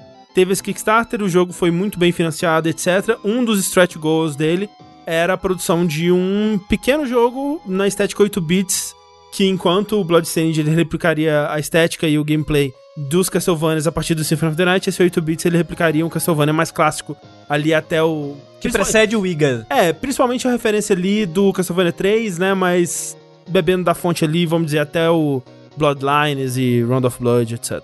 Exato, então teve esse primeiro jogo que é um jogo de plataforma bem inspirado no Castlevania 3, como o André disse, tem até o esquema de troca de personagens, Uhum. que era pra ser só aquele joguinho ali que a gente prometeu, caso do Start Goals, e eu achei um jogo excelente. Pro que ele tava propondo de ser um jogo de plataforma ação inspirado no na série Castlevania de 8 bits, pra mim ele faz melhor que qualquer Castlevania 8 bits, porque ele tem uma sensibilidade um pouco mais moderna, apesar de seguir uma uma linha mais tradicional, digamos assim, de design dessa época. É o Japão, Sushi, é a tradição ao lado da modernidade. Olha aí, ó. Pois é. Eu gostei muito do Curse of the Moon e gostei muito das brincadeiras que ele faz, porque que acontece? No Curse of the Moon, eu não vou dar spoilers, mas ele tem múltiplos finais.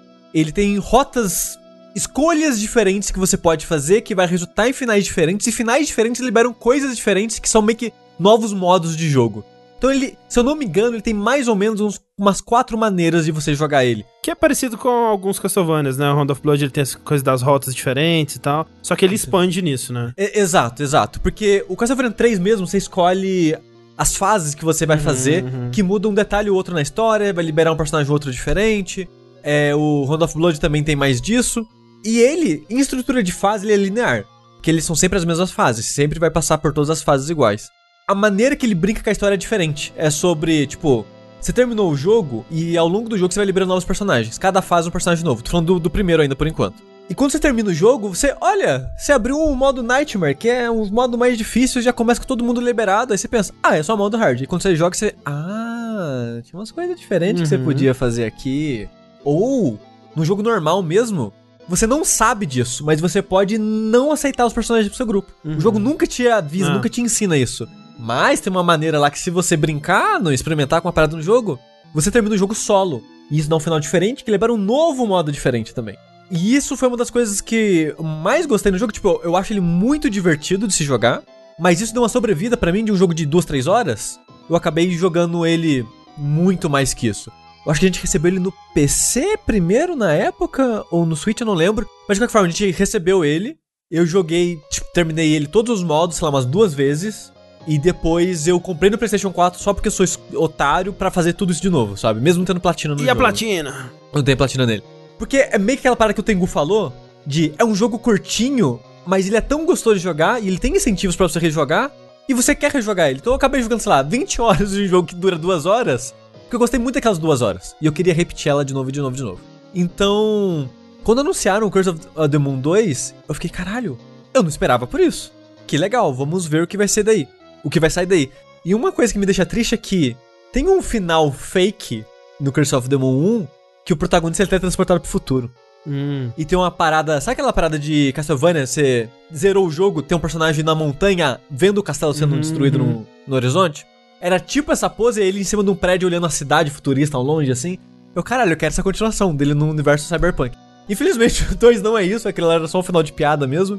O final, ele é bem uma continuação direta do primeiro. O que não liga com o Bloodstained original, digamos assim, o Ritual of, Ritual of the Night, porque não, não tenta encaixar a continuidade Ah, dos sim. dois jogos um no outro. Não, não, não funciona. Então, o Curse of the Moon 2 é uma continuação do Curse of the Moon 1, onde o Bloodstained Ritual of the Night não existe. Talvez seja um prequel muito louco onde todo mundo perca a memória, vai saber. Porque os personagens já se conhecem, né? E. né, foda-se. Ele. Então ele começa de onde o, o primeiro terminou, só que ele troca toda a patota. Hum. O protagonista ainda é o Zangetsu, mas a galera que vai te acompanhar agora é diferente. Ele, você também vai ter três personagens além do Zangetsu, assim como teve no, no primeiro. Só que agora é a Dominique, que é a freira que tem no Hit of the Night. Sim. E dois personagens novos. Um que eu acho que é. Ah, eu esqueci o nome dele. Ricardo? Carlos? Ricardo, Ma Ma- Maurice. Mago Carlos Ricardo. Sekiro. Tal- talvez é Maurice? Alguma coisa assim, é um, é um pistoleiro. Uhum. Um sniper, na verdade. E o personagem que deixou o André com preguiça, que é um Korg que pilota um robô. É, foi só uma preguiça, né, de leve, assim. Não tem uma preguiça de verdade, né? É. Não, mas eu entendo a preguiça porque parece que é, é uma piada de internet que chegou 10 anos de- atrasado nele. É, né? e tem. É, exato. E tem um jogo agora, tem um, um shoot 'em up de, de navinha que também é com Korg. Eu, eu acho que já É. deu do Korg. Pois é. Calma, tem a Morte aos Korg. Tchau, L. Que isso. E eu tenho a impressão que esse jogo ele é meio que uma resposta ao que as pessoas acharam do primeiro. Hum. Porque assim, o primeiro, ele é mais fácil do que um jogo que ele tá referenciando. Ele é mais fácil que um jogo 8 bits da época do Nintendinho, né? E eu vi muita gente que era mais fã dessa época, muito mais do que eu, falando que o jogo não era muito bom porque era diferente demais, ou porque era fácil demais e coisas do tipo. Esse jogo, ele é aquela continuação, tipo Hotline Miami 2, Uhum. que quer ser mais, que é pra você jogar depois que você jogou o primeiro, porque parece que a dificuldade foi escalando É, a partir daquele. Doom Eternal. Doom Eterno também nisso, a dificuldade ela é mais balanceada no sentido que você pode começar por ele, porque as primeiras fases vão ser fáceis ainda. Mas o mais difícil desse jogo ainda é mais difícil do que o do primeiro. Sei, E o mais fácil desse jogo ainda é mais difícil que o mais fácil do primeiro. sei. Então ele, é- ele ainda tem uma curva de aprendizado, você pode começar direto por ele, mas no geral ele é um jogo mais difícil. E um dos motivos, uma das coisas que faz ele ser mais difícil é os personagens, a maneira que eles usam aqui, parece que é mais. São personagens mais complicados, mais complexos, digamos assim. Uhum. Por que que acontece? No primeiro, você tem o Zangetsu que é um personagem meio que padrão, né? Ele não é muito rápido, o pulo dele não é tão alto, mas também não é baixo. Tipo, ele é meio que mediano em tudo. Aí você libera, você libera a Miriam, que é a protagonista do Ritual of the Night, e ela tem um pulo alto, ela ataca mais longe, mas o ataque dela é lento e ela tem menos vida. Aí você libera o mago, que tem ainda menos vida, o ataque dele é minúsculo, que é um cajadinho, que ele só faz... Mas as sub-weapons dele são ótimas. E depois você libera o Alucard, que eu esqueci o nome agora, Geno, eu acho, ou qualquer coisa do tipo, que o ataque dele é na diagonal pra cima e ele voa. Então, tipo, cada um tem uma dinâmica assim, mas nenhuma é muito absurda. Aí o que, que eles fazem nesse? A Dominique, que é a Miriam desse, ela tem um pulo mais alto e ela tem um ataque mais longo. Mas o ataque mais longo dela, que é com a lança, não é tão longo assim. E ela é menos versátil porque ela tem ainda menos vida que a Miriam. Hum. E a coisa diferente que ela oferece pra você em termos de plataforma, de exploração, é que ela quica meio Shovel Knight nos inimigos. Só que é péssimo de controlar, ele não é muito preciso essa habilidade, e qualquer daninho que você tomar é metade da sua vida, porque ela tem pouca vida. Então, uma das coisas que esse jogo faz, o primeiro e o dois faz, é toda fase tem múltiplos caminhos pra você fazer. Então é meio que é uma. São série de caminhos que vão se entrelaçando até chegar no chefe. E aqui, os caminhos opcionais, os caminhos alternativos e tal, são bem mais difíceis de conseguir. Porque, por exemplo, ah, o caminho que a Dominique vai liberar não é só tipo, ah, eu pulo alto que a Miriam fazia. Não, você tem que quicar em três inimigos e num, numa lanterninha pra chegar na porta. Uhum. Então é mais difícil de você liberar o caminho dela, digamos assim. Aí você tem o, o pistoleiro que eu comentei, que é o sniper. Ele rasteja, ele tem a parada dele que tem nada de vida, ele não tem nada de vida. Só que ele rasteja, então ele acessa lugares únicos que só ele consegue. Ele tem ataques específicos que só ele consegue escapar rastejando, porque ele fica tipo um pixel de altura, assim, ele fica bem baixinho. Outros personagens têm que fazer outras coisas pra escapar daquele golpe. Dele é mais fácil. E ele tem wall jump. Então ele gruda na parede e dá aquele, aquele pulo girandinho, até mesmo igual a Samus no, no Super Metroid. Só que é bem subutilizada essa habilidade dele, tem pouquíssimos lugares do jogo que você. O wall jump presta pra alguma coisa. Então também é mais difícil de encaixar onde ele vai usar. Ele quase, ele quase não te oferece nada em termos de exploração, esse personagem. Uhum. Tipo, o wall jump dele é tipo três vezes no jogo inteiro. E a parada de passar rastejandinho dele é mais meio que atalho do que caminhos novos e únicos mesmo. E tem o Korg pilotando o robô, que é meio que um robô no formato de trem, que acabou sendo o personagem mais útil pra mim, que ele tem vida pra caralho, só que ele é lento e ele é gigante. Então ele, o hitbox dele é muito maior. Ele é agachado ao tamanho dos personagens normais. Hum. Então tem muito ataque que ele não consegue escapar e ele plana, o que é muito roubado. Então em muita parte de plataforma ele é muito bom nisso. E ele, o ataque dele é mais forte de todos, porém é o mais lento de todos. Então a maneira que você tem que combar esses personagens, usar essas habilidades mais limitadas, digamos assim, é muito mais difícil. Então, no Curse of the Moon 1, sempre que tinha um esqueletinho apontando um caminho pra você, era o caminho que você precisa de algum personagem pra acessar e vai ser o caminho mais fácil, digamos assim. E nesse ainda tem o esqueletinho, ainda representa um caminho que algum personagem vai te liberar, mas não é de mão beijada. Você tem que fazer algo com a habilidade do seu personagem pra conseguir acessar. E às vezes envolve inimigo, se o inimigo morreu já era, você não consegue mais acessar aquele lugar. Sei. Então, é mais difícil otimizar a maneira que você joga, e eu sinto que o jogo ele incentiva você a trocar mais de personagem do que o primeiro fazia também. Isso é bom. Isso é bom, mas ao mesmo tempo é difícil porque às vezes não é tão claro que, putz, aquele personagem aqui seria o ideal pra esse momento. Sei. Você tem que experimentar mais pra descobrir qual é o melhor naquela situação. Chefe, chefe era muito tipo, tá vindo aquele ataque, troca pra um personagem específico, dá o pulo alto pra escapar, volta por um que é bom pra lutar. Tá vindo aquele ataque, vai pro sniper, agacha no chão pra esquivar daquele ataque.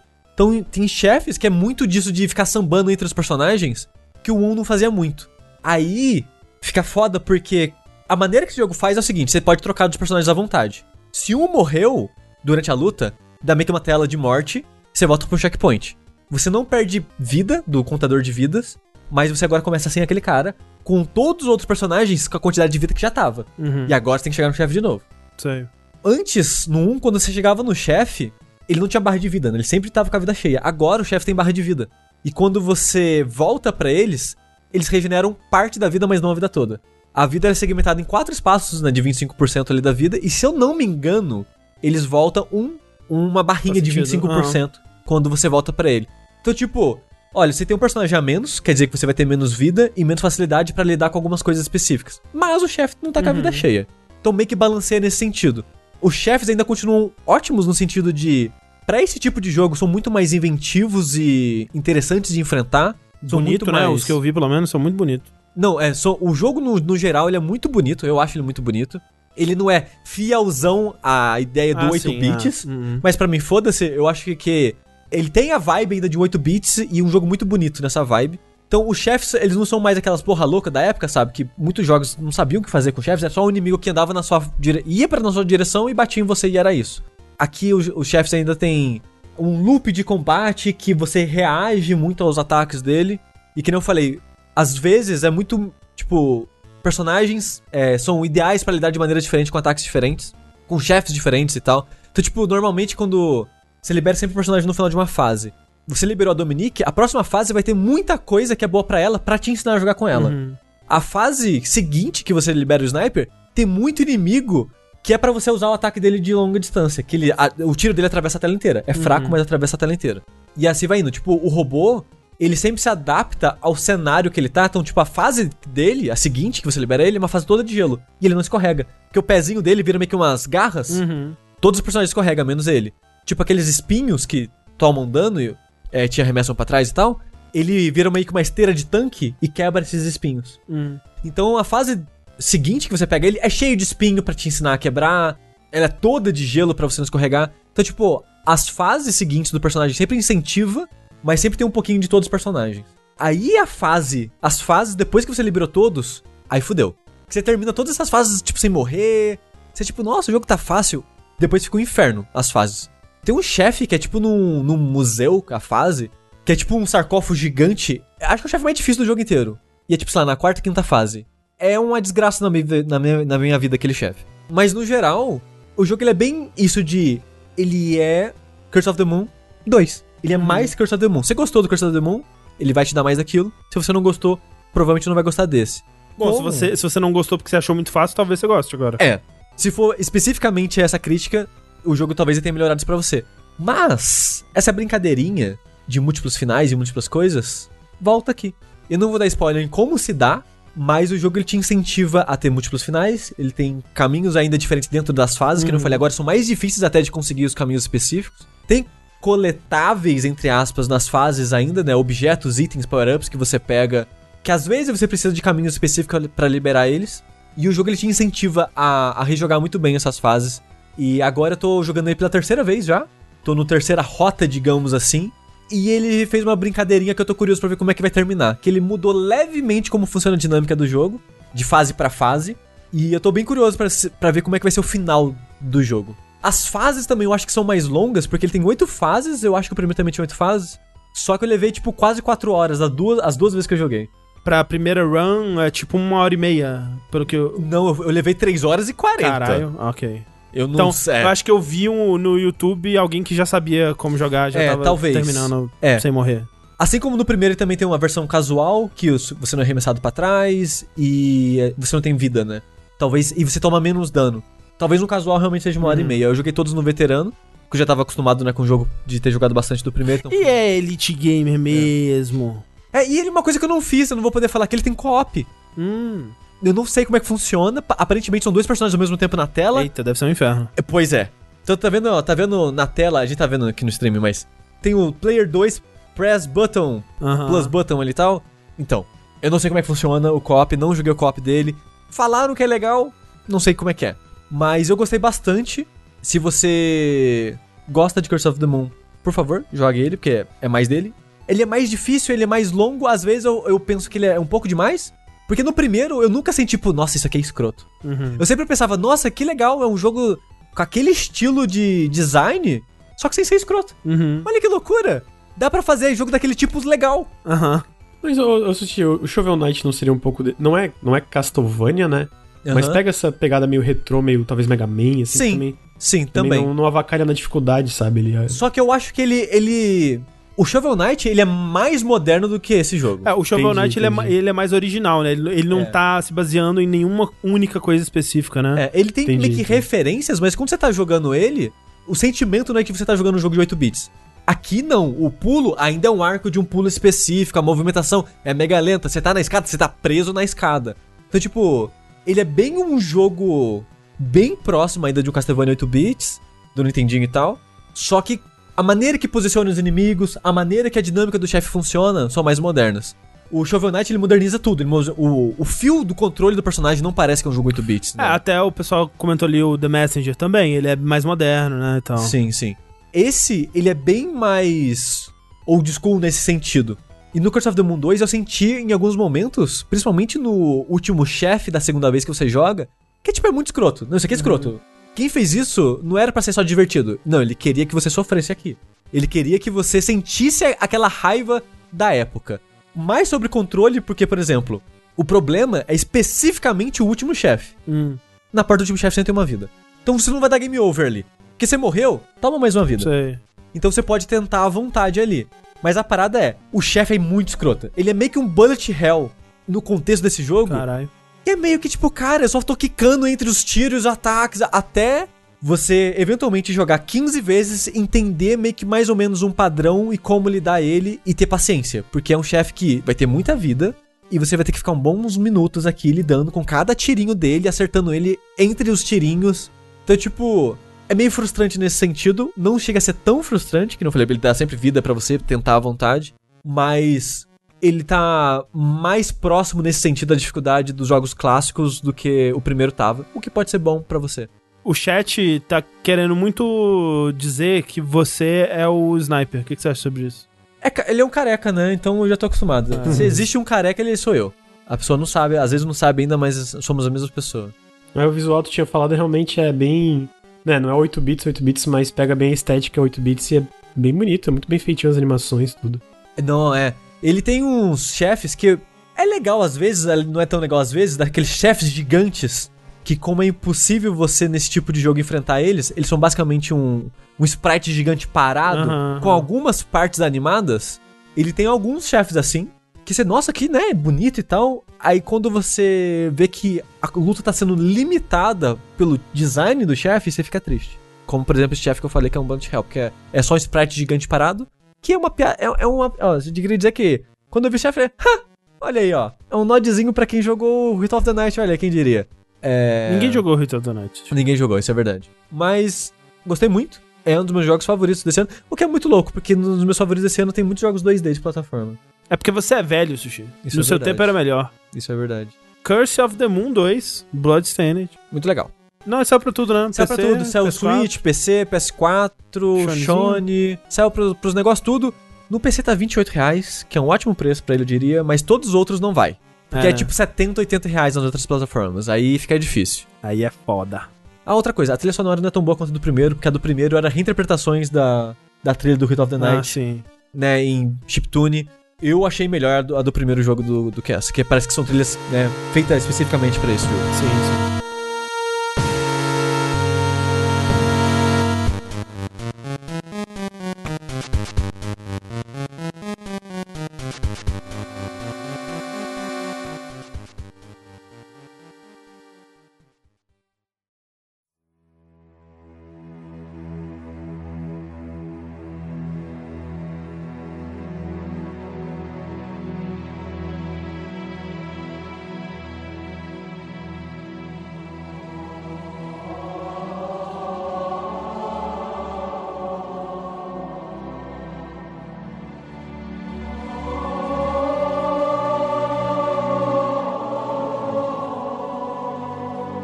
Lucas, Eu? falando em coisas antigas aí que estão trazendo aquele sentimento de no meu tempo que era bom, eu sei que você revisitou um jogo aí, um favorito do seu passado, da sua juventude. Quantos anos você tem, Lucas? Eu tenho 26. É muito jovem. É jovem. Quando o Halo 3 saiu, Lucas, você tinha o quê? 13 ou 14, eu acho. Ah, ok, é isso. É 2007. 2007, né? Ah, ok. Não sei fazer. A matemática não é meu forte, como vocês podem ver. Como é que foi essa aventura aí? Tipo, o Halo 3 ele saiu agora pra PC, é isso? Cara, eu acho que foi anteontem. Deixa eu pensar. De segunda pra terça madrugada eu tava editando Ghost of Tsushima. Foi segunda de madrugada que saiu. De segunda da madrugada pra de segunda pra terça. E sim, eu já zerei. É porque ontem eu fiquei fazendo live com um amigo meu e que inclusive zerou comigo lá atrás. Também, mesma idade que eu. A gente ficou jogando no- ali na- no Twitch do Nautilus e eu zerei. Em cop com ele? Isso, em co-op. E quando saiu o jogo em 2007, eu também zerei em co-op com ele. Então foi, tipo, total nostalgia, tá ligado? Cara, Halo 3 é espetacular. É muito bom esse jogo. Esse jogo é incrível. Esse jogo é perfeito. Talvez a nostalgia melhore um pouquinho mais, talvez, que ele de fato é. Talvez, é possível. Mas, cara, é um FPS muito, muito bom de jogar. É, eu acho que só o Tengu aqui jogou Halo, né? Pelo que eu entendi. Eu joguei, joguei, joguei. Eu e o Sushi, a gente só joga jogo bom, no caso. É, a gente, tipo assim, a gente prefere ficar ali nos verdadeiros FPS, né? Que são Resistance, Killzone. Nunca joguei Killzone. Mentira! Calma aí, peguei na mentira. Era uma piada. O Sushi platinou Killzone 3. Era uma piada. A gente- Há um streaming que, tipo, 100 pessoas assistiram, mas tudo bem. Fica aí a, a piada pra quem sabe.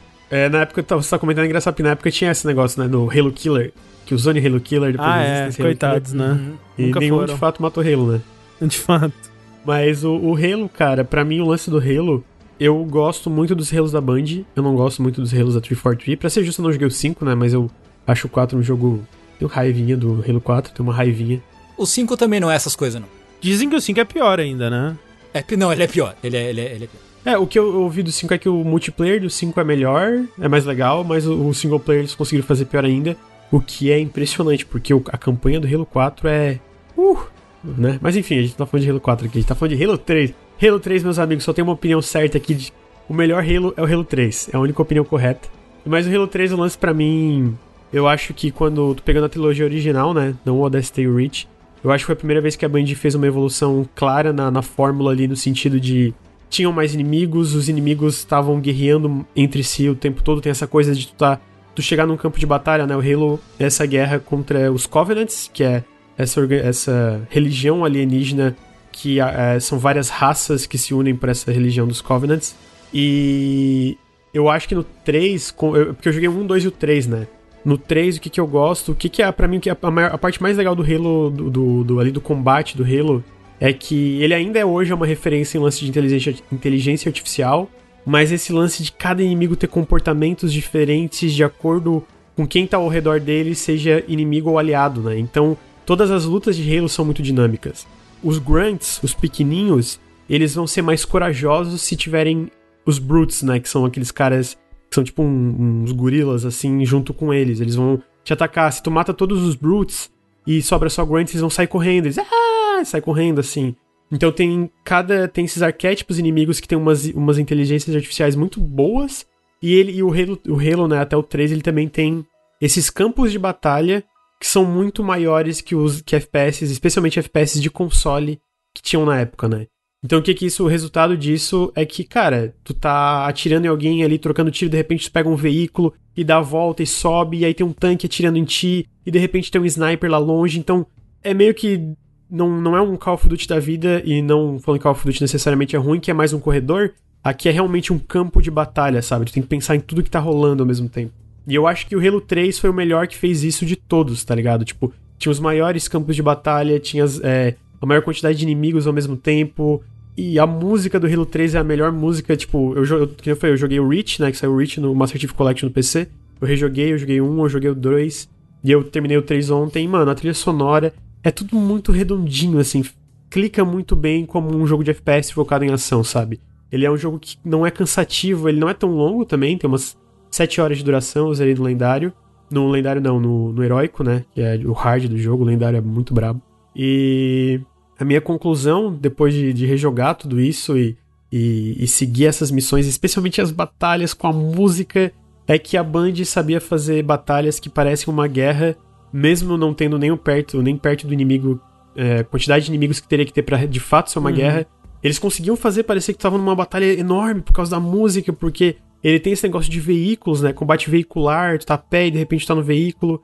Ah, sei lá, mano. É, pra mim era uma, uma pegada muito diferente que é, os, os Halos de hoje também não fazem, sabe? Então foi muito gostoso rejogar isso, foi muito nostálgico, até porque Halo 3 foi o que eu mais joguei na época do 360. Eu jogava o PVP dele online todo dia, todo dia. Isso que você falou aí, quando você descreve o Halo 3, tipo, eu não joguei, nunca joguei o 3. Nunca. Eu só joguei o, o 1, que foi o que eu mais joguei. E eu joguei um pouquinho do 2 também na época, só que ele não rodava muito bem no meu PC. Os dois eu só joguei porque eles, né, saíram é, há muito tempo atrás pro PC.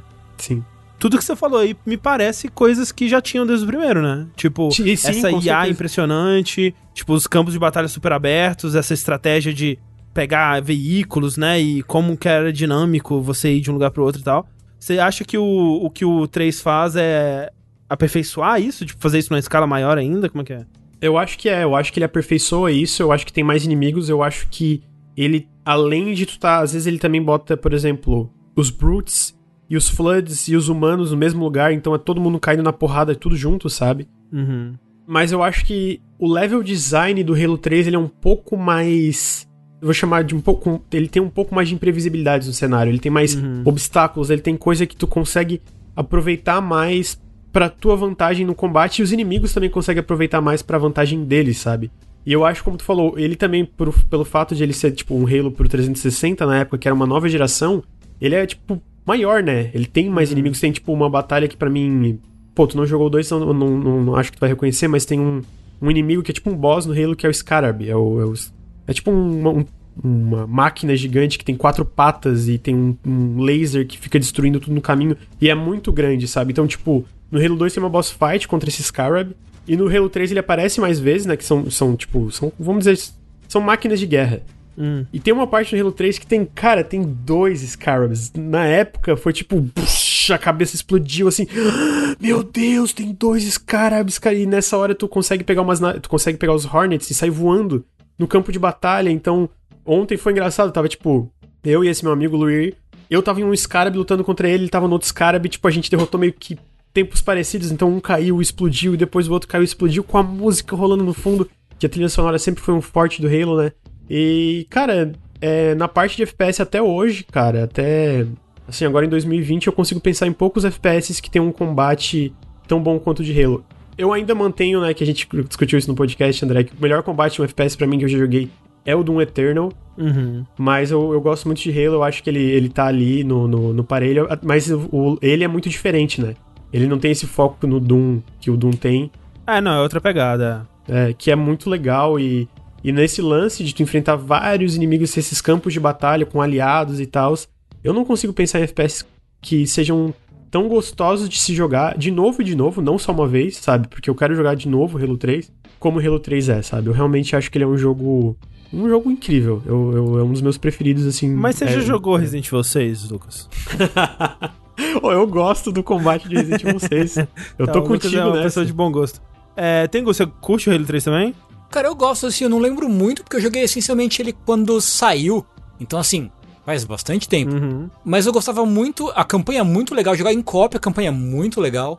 Dá pra jogar até pra, quatro- de quatro pessoas, né, ao mesmo tempo, não dá? A campanha do Halo 3? Ou... Dá, dá, dá pra jogar em 4. Eu joguei em co-op, joguei, joguei sozinho, depois joguei em co-op. O multiplayer dele na época era muito da hora, muito, muito da hora. Então eu tenho ótimas memórias dele, apesar de não ter revisitado Uhum. o jogo depois do, do lançamento. Você acha que eu devia, Lucas? Agora? Sim, nunca, nunca joguei. Acho que sim. Eu, eu acho que. Tu gostou do que tu jogou de Halo 1? no- no- faz Sim, só que o, lance do Halo 1 pra mim é que eu perdi o interesse, sabe? Depois de um tempo, tipo, eu tava. Eu sempre tava gostando, mas aí. Ah, ok, tô, tô de boa. É, eu, eu acho que o. Tanto o Halo 3 como o Halo 2 eles são melhores nisso. Eu consigo entender. Tu perdeu o interesse no Halo 1. Eu acho que ele é um pouco. numa nota demais, sabe? Uhum, ele não. Não, é, não tem sete pieces diferentes. O Halo, né, no fim, ele. ele, ele ah, se apoia ali no combate, sabe? Ele, ele, eu, eu tava falando com meu amigo. Eu não acho que a história a narrativa de Halo, assim, enquanto tu tá jogando, é muito legal. Eu acho que é. Ela, ela serve o propósito dela. O que, que eu gosto do Halo é o universo, né? Eu acho que, tipo, o design dos inimigos, é, como eles funcionam, e as cores e os lugares que tu visita, eu acho que isso funciona muito bem, né? Essa guerra grandiosa, intergaláctica e tal. Sim, sim. Mas eu acho que, assim, vale tu dar uma chance pro Halo 2, o 3 e inclusive o Reach. O 4, eu recomendo ficar longe quando sair. Sei. Ah, Antes da gente falar do 4, que eu quero perguntar sobre o 4 também, mas a gente tá vendo aqui o gameplay da versão que saiu pra PC. E eu tô achando muito bonito, assim, tipo, eles mexeram muito, foi tipo o anniversary do, do 1 e do 2, como é que é? Não, inclusive eu também foi engraçado que eu tava conversando com esse meu amigo ontem, é que, tipo, o Halo 3 na época, eu acho que o que, que ele tem hoje que, né, que faz ele bonito até agora é a iluminação, eu acho que ele tem uma Uhum. iluminação boa. Mas o que me surpreendeu jogando é que, tipo, eles não, não, não mexeram. O Anniversary 1 e o 2 são, são remakes, né, São basicamente. remakes, é. Isso é basicamente um remaster. Eles, tipo, Hum. resolução maior e. Sim, né, sim. e não, não tem mudança nas texturas, se eu não me engano, e tal. Então, ele é tipo. Sabe Dark Souls, quando a gente jogava no console e ficava. Ah, ok, é uma. Tipo, a direção de arte é legal, né? E aí tu jogava no PC e tu vê que na verdade as texturas eram bem definidas e tal, que é uma coisa que o 360 e o PS3 não mostrava tão bem. O que eu senti com o Halo 3 jogando é isso, sabe? Ele tinha umas texturas já bem definidas, que agora jogando no PC em 1080p envelheceram bem, sabe? Ele tem cenários muito bonitos. O que com certeza não envelheceu bem são as modelagens. É, a, a modelagem dos personagens é terrível, mano. É muito feia, assim. Mas a parte de cenário, a iluminação, é, é, cara, é um jogo bonito até hoje. Eu fiquei até surpreso com isso. É, eu tô bem surpreso aqui, eu achei que tivessem mexido Pô, e sei eu, a gente tava falando da época, eu acho que uma coisa que na época também foi legal do Halo 3, que era uma coisa que ninguém fazia, é que ele tinha, né, o modo de. o, o modo Forge, que tu podia fazer mapas e, Uhum. e jogar com a galera, e tinha meio que uma cena de mods de- limitada ali dentro do, do que possível dos consoles. que, Cara, tinha muito mapa, mapas que a comunidade fazia que ficaram super populares e tal. Então eram umas paradas que. Na época eu lembro que jogando Halo 3 e, e jogando ativamente online foi muito doido, sabe? Era umas paradas muito legal que ele fazia. Agora, o 4, então, o que, que você acha que eles perderam? Tipo, o que, que mudou que você acha ele tão abominável assim?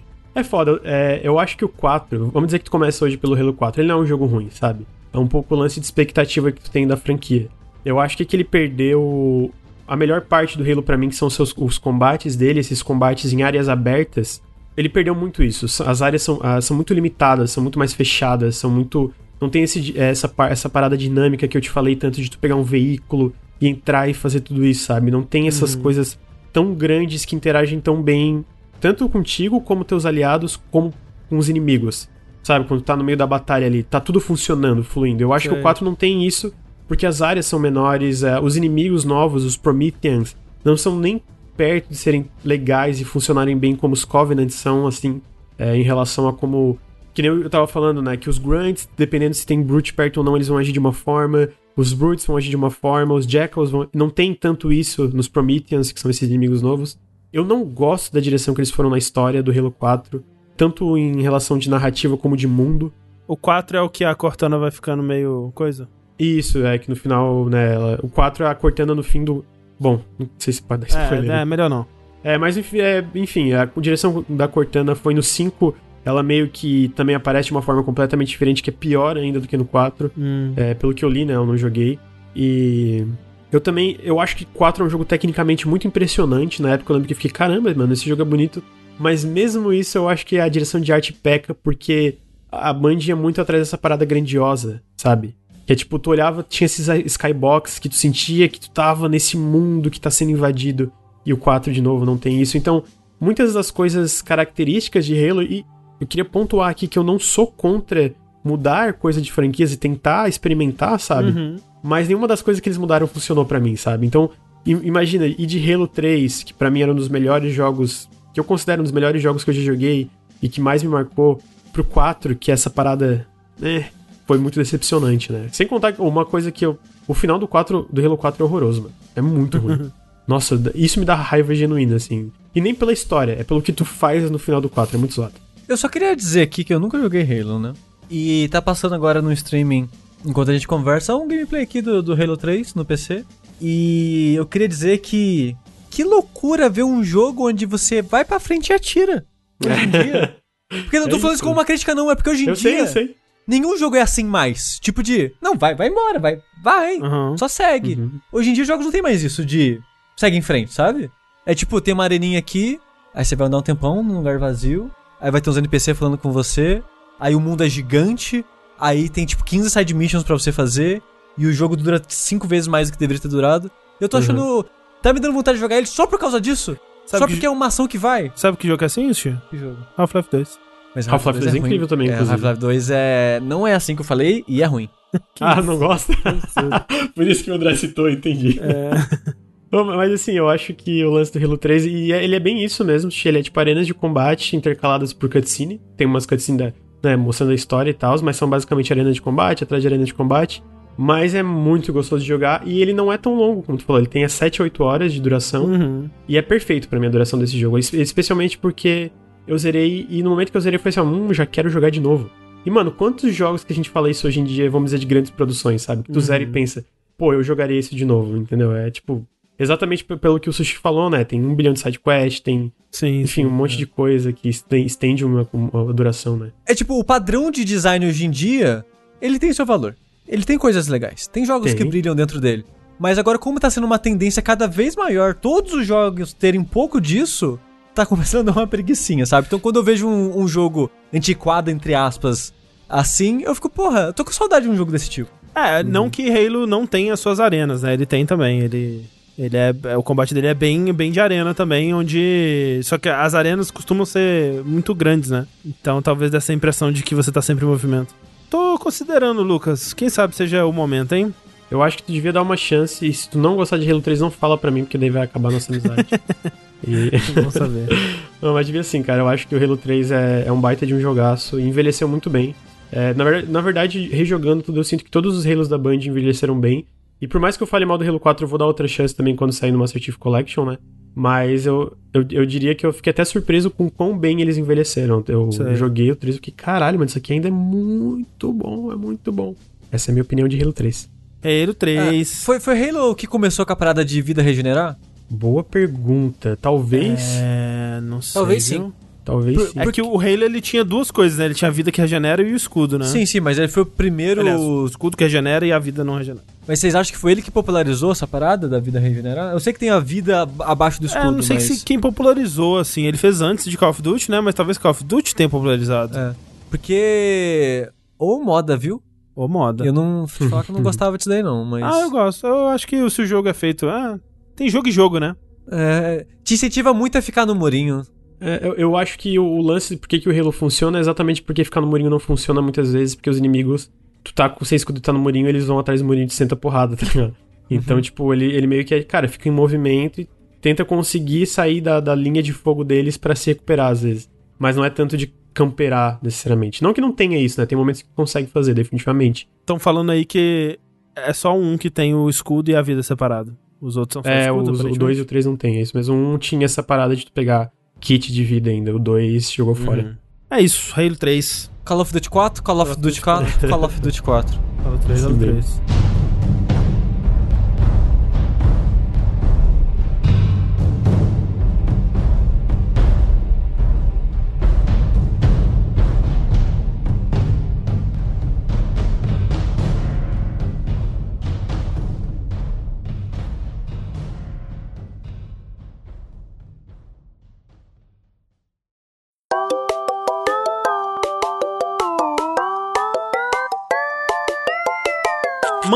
Aí na mesma na mesma vibe, né, do Halo, um jogo que você mata geral, assassina todo mundo e derrota a ameaça alienígena que planeja destruir os Halo, que é aqueles negócios. Eu não sei o que, que eu não sei a história de Halo, mas o que eu sei é que eu estou jogando um pouco de Ublets, que é um jogo que a gente ouve falar dele aí pelo menos uns 4 anos já.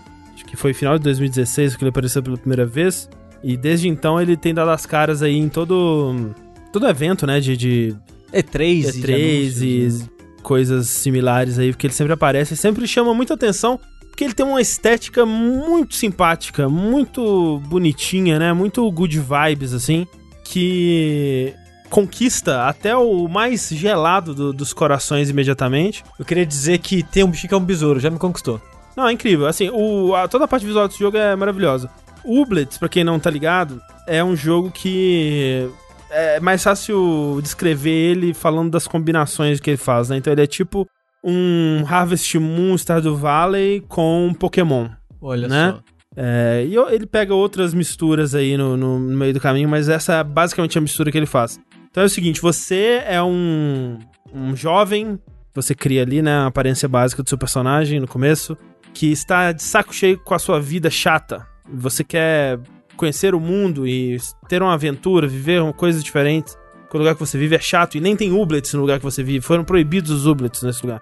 Então você vai para um, uma ilha, uma cidade, sei lá que porra é. Mas por que proibir o Ublet? Não sei ainda. É, sendo, Talvez tenha um motivo. está sendo desenvolvida essa história através do- de conversar com NPCs na cidade. Ok. É, mas você viaja de barco para esse lugar, onde que é uma cidade onde os Ublets estão integrados na sociedade, né? Todo mundo tem seu próprio Ublet aí, que é um, um bichinho meio que é uma planta viva, quer dizer, plantas são vivas, né? mas é uma planta senciente que é como se fosse um animal de estimação, um Pokémon ou coisa do tipo que te ajuda nas tarefas e, né, é tipo um bichinho que inteligente que anda com você.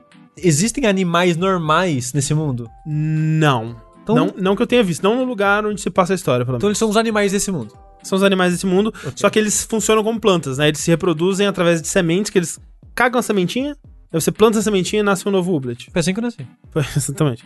Então, você vai pra esse lugar, você conhece a prefeita, Aí a prefeita fala: que você veio fazer aqui? Aí você fala: Ah, vim procurar uma aventura. Ela fala: Tem uma casa abandonada ali, com uma. Na, na fazendinha ali, tem uma casa abandonada. Se você conseguir cuidar dela, eu te dou ela de graça. E você vai lá, né? E tem uma cabaninha toda zoada, toda fodida, sem nada, um terreiro cheio de pedra e erva daninha e galho e tristeza. E cabe a você construir alguma coisa com base naquilo ali, né? Você também ganha o seu primeiro Ublet. Você primeiro entra num, num, num dos quatro clubes de Ublets que tem na, na cidade, que é meio que uma casa de Harry Potter, assim. Que você decide, tipo, ah, tem um que são pros, pros nerd, né? Tem um que são pros caras né, mais playboyzinho, tem um que são pras pessoas mais tímidas, de boa, que gostam de coisa fofinha. É, e aí você escolhe o seu primeiro Ublet, que vai ter mais ou menos essa estética aí. E você começa a fazer coisas nesse mundo pra né, melhorar esse lugar e começa a fazer coisas para ajudar as pessoas nessa cidade. E tudo vai se retroalimentando, né? E, e, tudo que você faz nesse jogo tá de alguma forma interligado com outra mecânica e tudo vai fluindo e acontecendo, né? Por exemplo, você tem uma moeda principal no jogo, que são os gummies, que são tipo umas. como se fossem umas geleinhas assim. Que é a moeda principal que você vai nas lojas, as coisas são cobradas em, em gummies e tal. E você costuma ser pago pelas coisas que você faz em gummies. Mas, assim como tipo Animal Crossing, né, que tem uma segunda moeda que são os, os carimbos, né, os stamps que você coleta, nesse jogo também tem algumas atividades à parte, assim, que você é recompensado por fazer e que você é pago umas estrelinhas que você pode ir na, na fonte da, da, no centro da cidade. É como se você fizesse um desejo e é uma lojinha que tem lá que você compra coisas com essa segunda moeda. Então, por exemplo, você quer você quer criar uma, uma pistola de água que vai te ajudar, ajudar a regar melhor as suas plantações, né? Que você vai plantando coisinhas na sua fazenda. Pra conseguir essa pistola que vai te ajudar, você precisa de itens para craftar ela, né? Ela te dá uma receita lá você precisa de, um, de uma quantidade X de itens. Para pegar essa receita, para saber o que são esses itens, você precisa de ter as estrelinhas dos desejos. Para ter as estrelinhas do desejo, você precisa, às vezes, fazer algumas atividades que ele te dá num dia, assim, ah, cada dia renova, então, tipo, hoje você pode ganhar 10 estrelinhas se você conversar com 5 pessoas na cidade. Você vai lá e conversa com as 5 pessoas na cidade, você ganha as 10 estrelinhas, você vai lá, troca pela, pela, pela receita, e agora você precisa encontrar os itens dessa receita. Para encontrar os itens dessa receita, você às vezes precisa plantar eles, né? Você precisa, sei lá, de um. Eu esqueci qual é o nome, mas é tipo um item que é um tecido. Você planta, você pega, compra uma semente desse tecido e planta ele. Só que para comprar você precisa de dinheiro. E para conseguir dinheiro você precisa fazer outras atividades. Então tudo tá conversando entre si ali, né? E tem certas coisas que você precisa fazer para avançar o que tem disponível, tipo de itens que você pode, consegue comprar nas lojas, tipos de itens que você consegue fabricar e coisas do tipo, que você consegue, por exemplo, tendo mais ublets na sua party, né? Porque você consegue ter, acho que até quatro ublets te seguindo, e os outros eles ficam na sua fazendinha. Talvez acho que você consiga mais ublets te seguindo, mas você consegue andar com um número grande de ublets e os outros ficam na sua fazendinha. E para conseguir os Ublets, você tem que derrotar os outros Ublets no combate desse jogo, que eles vão te dar semente, você vai plantar a semente e aí você vai ter um Ublet. O combate desse jogo é uma disputa de dança, né? E essa disputa de dança, o gameplay dela se dá com cartinhas, né? Então, você tem as, as cartinhas lá dos, dos seus Ubletzinhos e cada Ublet ele vai ter cartinhas específicas dele que estão habilidades únicas tem batalhas em grupo, tem batalhas de chefe, tem torneios, né, de, de combate, assim. E cada uma dessas cartinhas, ela pode te dar pontos, porque o objetivo do, do, da disputa de dança é você acumular um número X de pontos, né, tipo, às vezes 20, às vezes 35, às vezes mais. E quem chega nesse número primeiro ganha, né? Então, tem cartas que vão ou te dar pontos, tem cartas que vão bufar a, o seu ganho de pontos, né? Então, você usa uma carta que na próxima carta que você usar, você vai ganhar o dobro, ou vai ganhar um a mais, né? Ou você pode também debuffar o inimigo, né? Você pode roubar ponto dele, você pode garantir que no próximo turno dele ele não consiga se mexer e coisas do tipo. É bem rasinho, não é super complexo, ele até puxa um pouco mais na complexidade à medida que vai avançando, mas nunca chegou a ser difícil ou desafiador. Mas é legal porque é mais um, é mais um elemento do jogo que tá interligado, né? Tudo conversa, assim.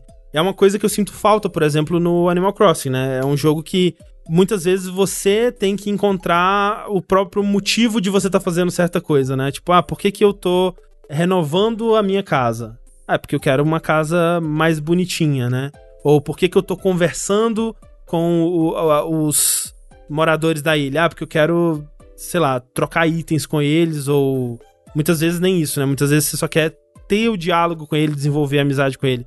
E aqui ele te, te dá mais uma, uma direção, né? Logo desde o começo você já começa a liberar missões para você fazer que estão ajudando a cidade, que vão liberando novas coisas que você pode fazer na cidade, novas lojas e coisas desse tipo. Então ele é muito mais guiado. Eu sinto que ele é um jogo muito bom para quem jogou Animal Crossing, por exemplo, e sentiu que ele era muito sem Rumo. sem ganchos e sem rumos, né, para te prender ali, que com certeza foi o meu caso. Você jogou um pouquinho, Lucas? Joguei, mas eu joguei muito. Cara, eu joguei, tipo, literalmente muito pouquinho. Tô contigo na parte que esteticamente, até a música é muito. É, eu achei a música muito agradável já desde o início. E eu diria que dos 10 minutos que eu joguei, a melhor parte foi aquele diálogo que eu falei pra ti, que é aquele. Como é que é? Que é, tu chega na ilha e aí a, a prefeita da ilha chega pra ti e pergunta. É, bem-vindo e tal. E pergunta se tu quer investir na ilha e aí ou comprar uma casa, alguma coisa. E aí tu responde: Não, mas eu não tenho dinheiro, eu não tenho habilidades, eu não tenho propriedades. Aí ela, um verdadeiro empreendedor, então. Eu achei, caralho. Mas, é, tipo, eu joguei muito pouco mesmo, sabe? Tipo, eu comecei a jogar um pouquinho antes da, dessa live pra, gente, pra eu ter um pouco para falar. Aí eu, não, eu tive que fazer umas coisas, não consegui, joguei só 10 minutos. É numa parte do começo tem que falar com oito moradores da cidade, eu parei aí. Então, ah, okay, realmente. É, bem no começo mesmo. Não, não joguei nada dele para ter para ter, tipo, muito que, que comentar, sabe? Tirando que esteticamente, realmente, cara, é muito bonitinho. É tudo muito bem feito e. E se você pensa que foi feito por duas pessoas, né? É, cara, e é muito polido, cara. É muito polido. Por isso que tá mil anos, né? É. A gente ouvindo sobre o jogo. Porque ele parece um jogo muito complexo para duas pessoas. Sim, e aí que entra, tipo, eu, eu gostei de tudo que eu vi, né? E, e, como que tudo se conversa. Realmente é um jogo muito bem pensado. E ele é muito compacto, né? Ele, eu não sei como é que é no, no Stardew Valley, por exemplo, mas tem tipo, sei lá, acho que 18 NPCs no jogo, sabe? É, é bem compactozinho, tem tipo, sei lá, 40 Ublets no total, que é bastante, mas, né, também não é aquela coisa que, tipo, Pokémon, caralho, nossa, são muitos, né? Então você consegue ver eles, assim, é possível, né? É plausível que você eventualmente consiga ter todos ali. Sem passar do 300 horas. Exato, né? Mas, André, vale lembrar que tá em Early Access Então, também, é isso né? que eu ia falar o lance é que eu caí. Uma coisa que também rola é que o, o mapa do jogo ele tá bem limitado. Mas você consegue ver que tem áreas que estão trancadas. Não. Então que vão é, abrir pra ter mais lugares e coisas diferentes para você fazer. Então, com certeza é isso que eles vão expandir, né? E, obviamente, eu imagino que eles vão trazer mais Ublets, eles vão ter mais atividades e quests e coisas desse tipo pra, pra adicionar ao jogo. O jogo ele tá independente agora que a Double, Double Fine, Fine dropou ele, né? Sim, sim. Eles estão autopublicando aí. É, porque eu fico preocupado pra disso adiar ainda mais o desenvolvimento do jogo e coisas do tipo. Porque o jogo que eu tô vendo ele aqui parece perfeito. Tudo que eu vejo na tela parece ótimo. Sim. E o que você falou parece muito divertido. Só que em Early Access eu não vou jogar, não. É, então, eu, eu agora eu tô. Eu dei uma arrependida, sabe? Porque. Caramba, mano, jogabilidade eu odeio Early Access. Eu odeio, os desenvolvedores. É, então, Hot engraçado. News aí. Eu tava sobre esse do Early Access. Eu tô jogando. Eu falei aqui no Vértice até sobre o, Lodo, o, o Lodosvania, né? Uhum. Que não, não é mais Metroidvania, agora é Search Action que fala, tá? Ah, sim. Search desculpa. Action. Search é. Action. A gente vai falar só isso agora. Search Action. E aí eu tô jogando o Search Action de Lodos. E ele é Early Access, né? E aí entrou um update que botou. Antes tinha uma área só. Você ia, matava o boss, beleza, acabou. Uhum. Agora entrou um update com uma outra área. Aí você vai lá, explora a outra área, não sei o que, beleza, acabou. E eu não tô odiando isso de, tipo, jogar área por área, assim, saca? Uhum. E, tipo, obviamente, são jogos diferentes, com, né, com, com tudo diferente. Mas, tipo, eu não, eu não detesto isso de. Ah, chegou mais uma parte do jogo que eu comprei. Beleza, vou jogar um pouquinho aqui.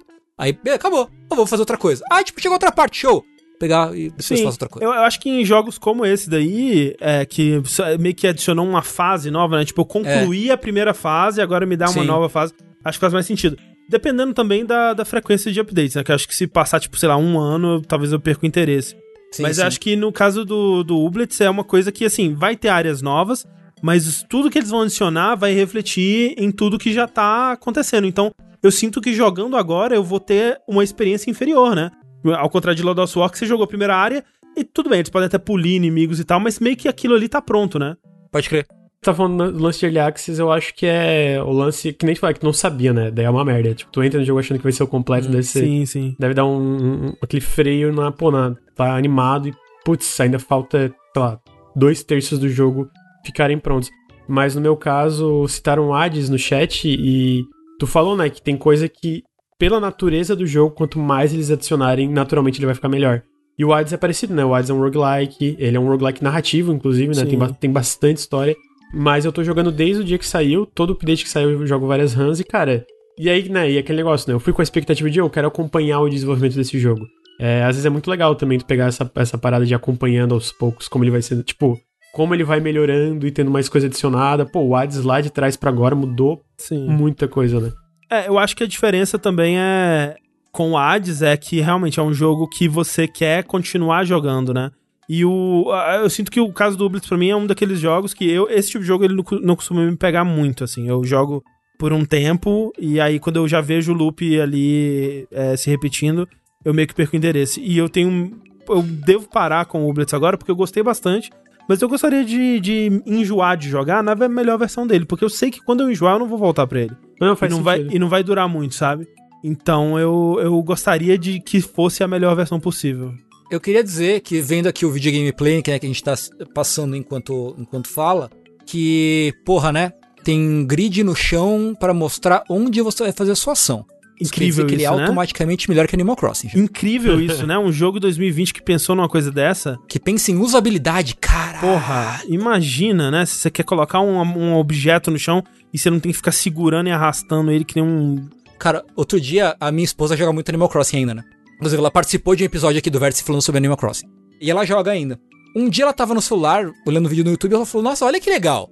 Era um vídeo, tipo, não, mudanças de usabilidade no Animal Crossing, agora vai poder agrupar item, agora vai poder não sei o que, grid no chão, papapi, papapá. Eu, nossa, que, que não Nintendo isso, né? Né? De atualizar, fazer update de usabilidade. E era um bagulho feito por fã. Eu falei, ah, pronto, sabia. Cara. Nossa. É óbvio, né? Tipo, não era exatamente isso, mas era, era várias melhorias de qualidade de vida de, de, de gameplay, sabe? O jogo, ele. O. É, o Blitz, ele parece, né? Quando você vê ele assim, ele parece muito perfeitinho. Tem alguns bugs. Tem coisa de, do jogo travar em cena de em tela de loading, tem coisa de, do, do personagem atravessar objetos, coisas de polimento assim mesmo, mas que não atrapalham muito. Mas ele é artist, né? Então acho que meio É. que. Coisa, é, exato. Coisa de. UI que é muito confu- meio confuso, por exemplo, eu até perguntei pro, pro Lucas, né, se ele já tinha começado, porque no comecinho do jogo eu achei que eu tinha batido com um bug, mas que na verdade é só uma UI meio confusa, assim, que parece que tá faltando coisa na tela, mas não tá. E eu até fui no Discord do jogo, porque eles, quando abre, eles falam, ah, se você encontrar algum bug, vem aqui no, no, no meu- no nosso Discord e tal. E eu acho que eu entrei tão cedo no, no Discord do, do, do jogo, que na parte de bugs, não tinha ninguém relatando bugs, na verdade eles estavam postando fotos de insetos e falando, olha que inseto bonitinho. Você vê, tipo, a comunidade do jogo é muito good vibe, sabe? Tipo, é, é esse tipo de gente. Imagina ser o primeira pessoa, o primeiro pau no cu que vai postar um bug no Oh, canal de bug. Na, Eu na não quero ser moral, essa pessoa, não, cara. Exato, foi isso que me parou. Eu cheguei, cara, mas não tem ninguém falando de bug de verdade, então não vai ser eu, né? Eu é que não vou. e aí eu esperei. Aí no, no- depois, no outro dia eu fui lá de novo e já tinha alguém falando desse mesmo dessa mesma confusão com a UI. Eu vi, ah, não, é só uma coisa meio mal explicada mesmo. Mas enfim. Eu que não joguei o Stardew Valley, por exemplo, ele tinha mecânica de cansaço? Como é que era? Tinha, tinha uma barra de estamina. É, né? Sim, que você tinha que encher o cu de comida pra encher de novo. É, eu acho que é parecido então, porque tudo que você faz no jogo, quer dizer, atividades físicas, né, digamos assim, elas gastam, né, pontinhos de energia, tipo, pra você trabalhar na sua fazenda, né, tipo, tirar coisinhas, plantar coisinhas, regar, tudo, gasta é, energia, coletar, né, coisas pela cidade, porque tem, sei lá, frutas e, e objetos na cidade que você pode coletar, tudo gasta energia. É normal esse tipo de jogo, né? Pra limitar o que você faz durante o dia, Uhum, né? uhum. Pra você ir, ir passando os dias do jogo, pra, É. porque aí os dias do jogo vão acrescentando novas coisas no jogo também, né? Isso, é. Então é, é- ele tem essa mecânica de, de dias também, mas não é tempo real, tipo o Animal Crossing, né? É, acho que só Animal Crossing é assim É. também. Ele tem um. O, o dia dura uma quantidade X, quando anoitece, você pode dormir, se você não quiser, você não precisa também, você pode ficar acordado, mas aí no dia seguinte você vai ficar cansado, vai ficar mais cansado. Também quando você fica totalmente cansado, esgota tudo, você pode ir tirar uma soneca e aí você recupera um pouquinho da, da energia pra aquele dia. E várias coisinhas assim que. que eu fiquei impressionado mesmo com o jogo é, é que é tudo muito amarradinho, sabe? Tudo que você tá fazendo tá influenciando alguma outra mecânica, né? Tudo que você faz não tá isolado num vácuo, né? E eu gosto disso. Eu acho que, especialmente pra um jogo que ele quer te prender, pra você continuar jogando e continuar no loop dele, eu acho que é importante que você sinta essa sensação do, do progresso. Pelo menos pra mim, sabe? Que eu, eu- só por fazer uma coisa bonitinha, eu não, não me sinto preso no jogo. Então, ele conseguiu fazer isso pra mim. O Blitz, quem diria? Queria dar um acréscimo que a, a Epic ajudou financeiramente esse jogo, né? Hum, legal. Ele- eles deram grana, por isso que o jogo é exclusivo da PM Store, né? Que eles deram uma grana bem. Como vários desses jogos independentes, eles deram uma grana bem alta pra ele. Então talvez a parte. é, eles estejam financeiramente estáveis por um bom tempo. Até. tal- talvez pra finalizar o jogo, né? E eu queria dizer que o chat tá erradíssimo. Tão falando besteira em relação ao Early Access. Early Access é bom. É isso aí. Early Esse Access é recado péssimo. Pro chat do jogabilidade. Adoro que exista, não vou jogar nenhum. É, então, não, é, é esse que é o lance, é esse que é o lance. A- acho ótimo que exista como alternativa para os desenvolvedores, né, continuarem o desenvolvimento sem ter que passar cinco anos trabalhando num jogo, e, e tem muitos jogos que eles melhoram por causa do Early Access, né, do, do feedback e tal. Mas é isso, eu não, não quero chegar perto de nenhum desses jogos. Espero que eles saiam primeiro.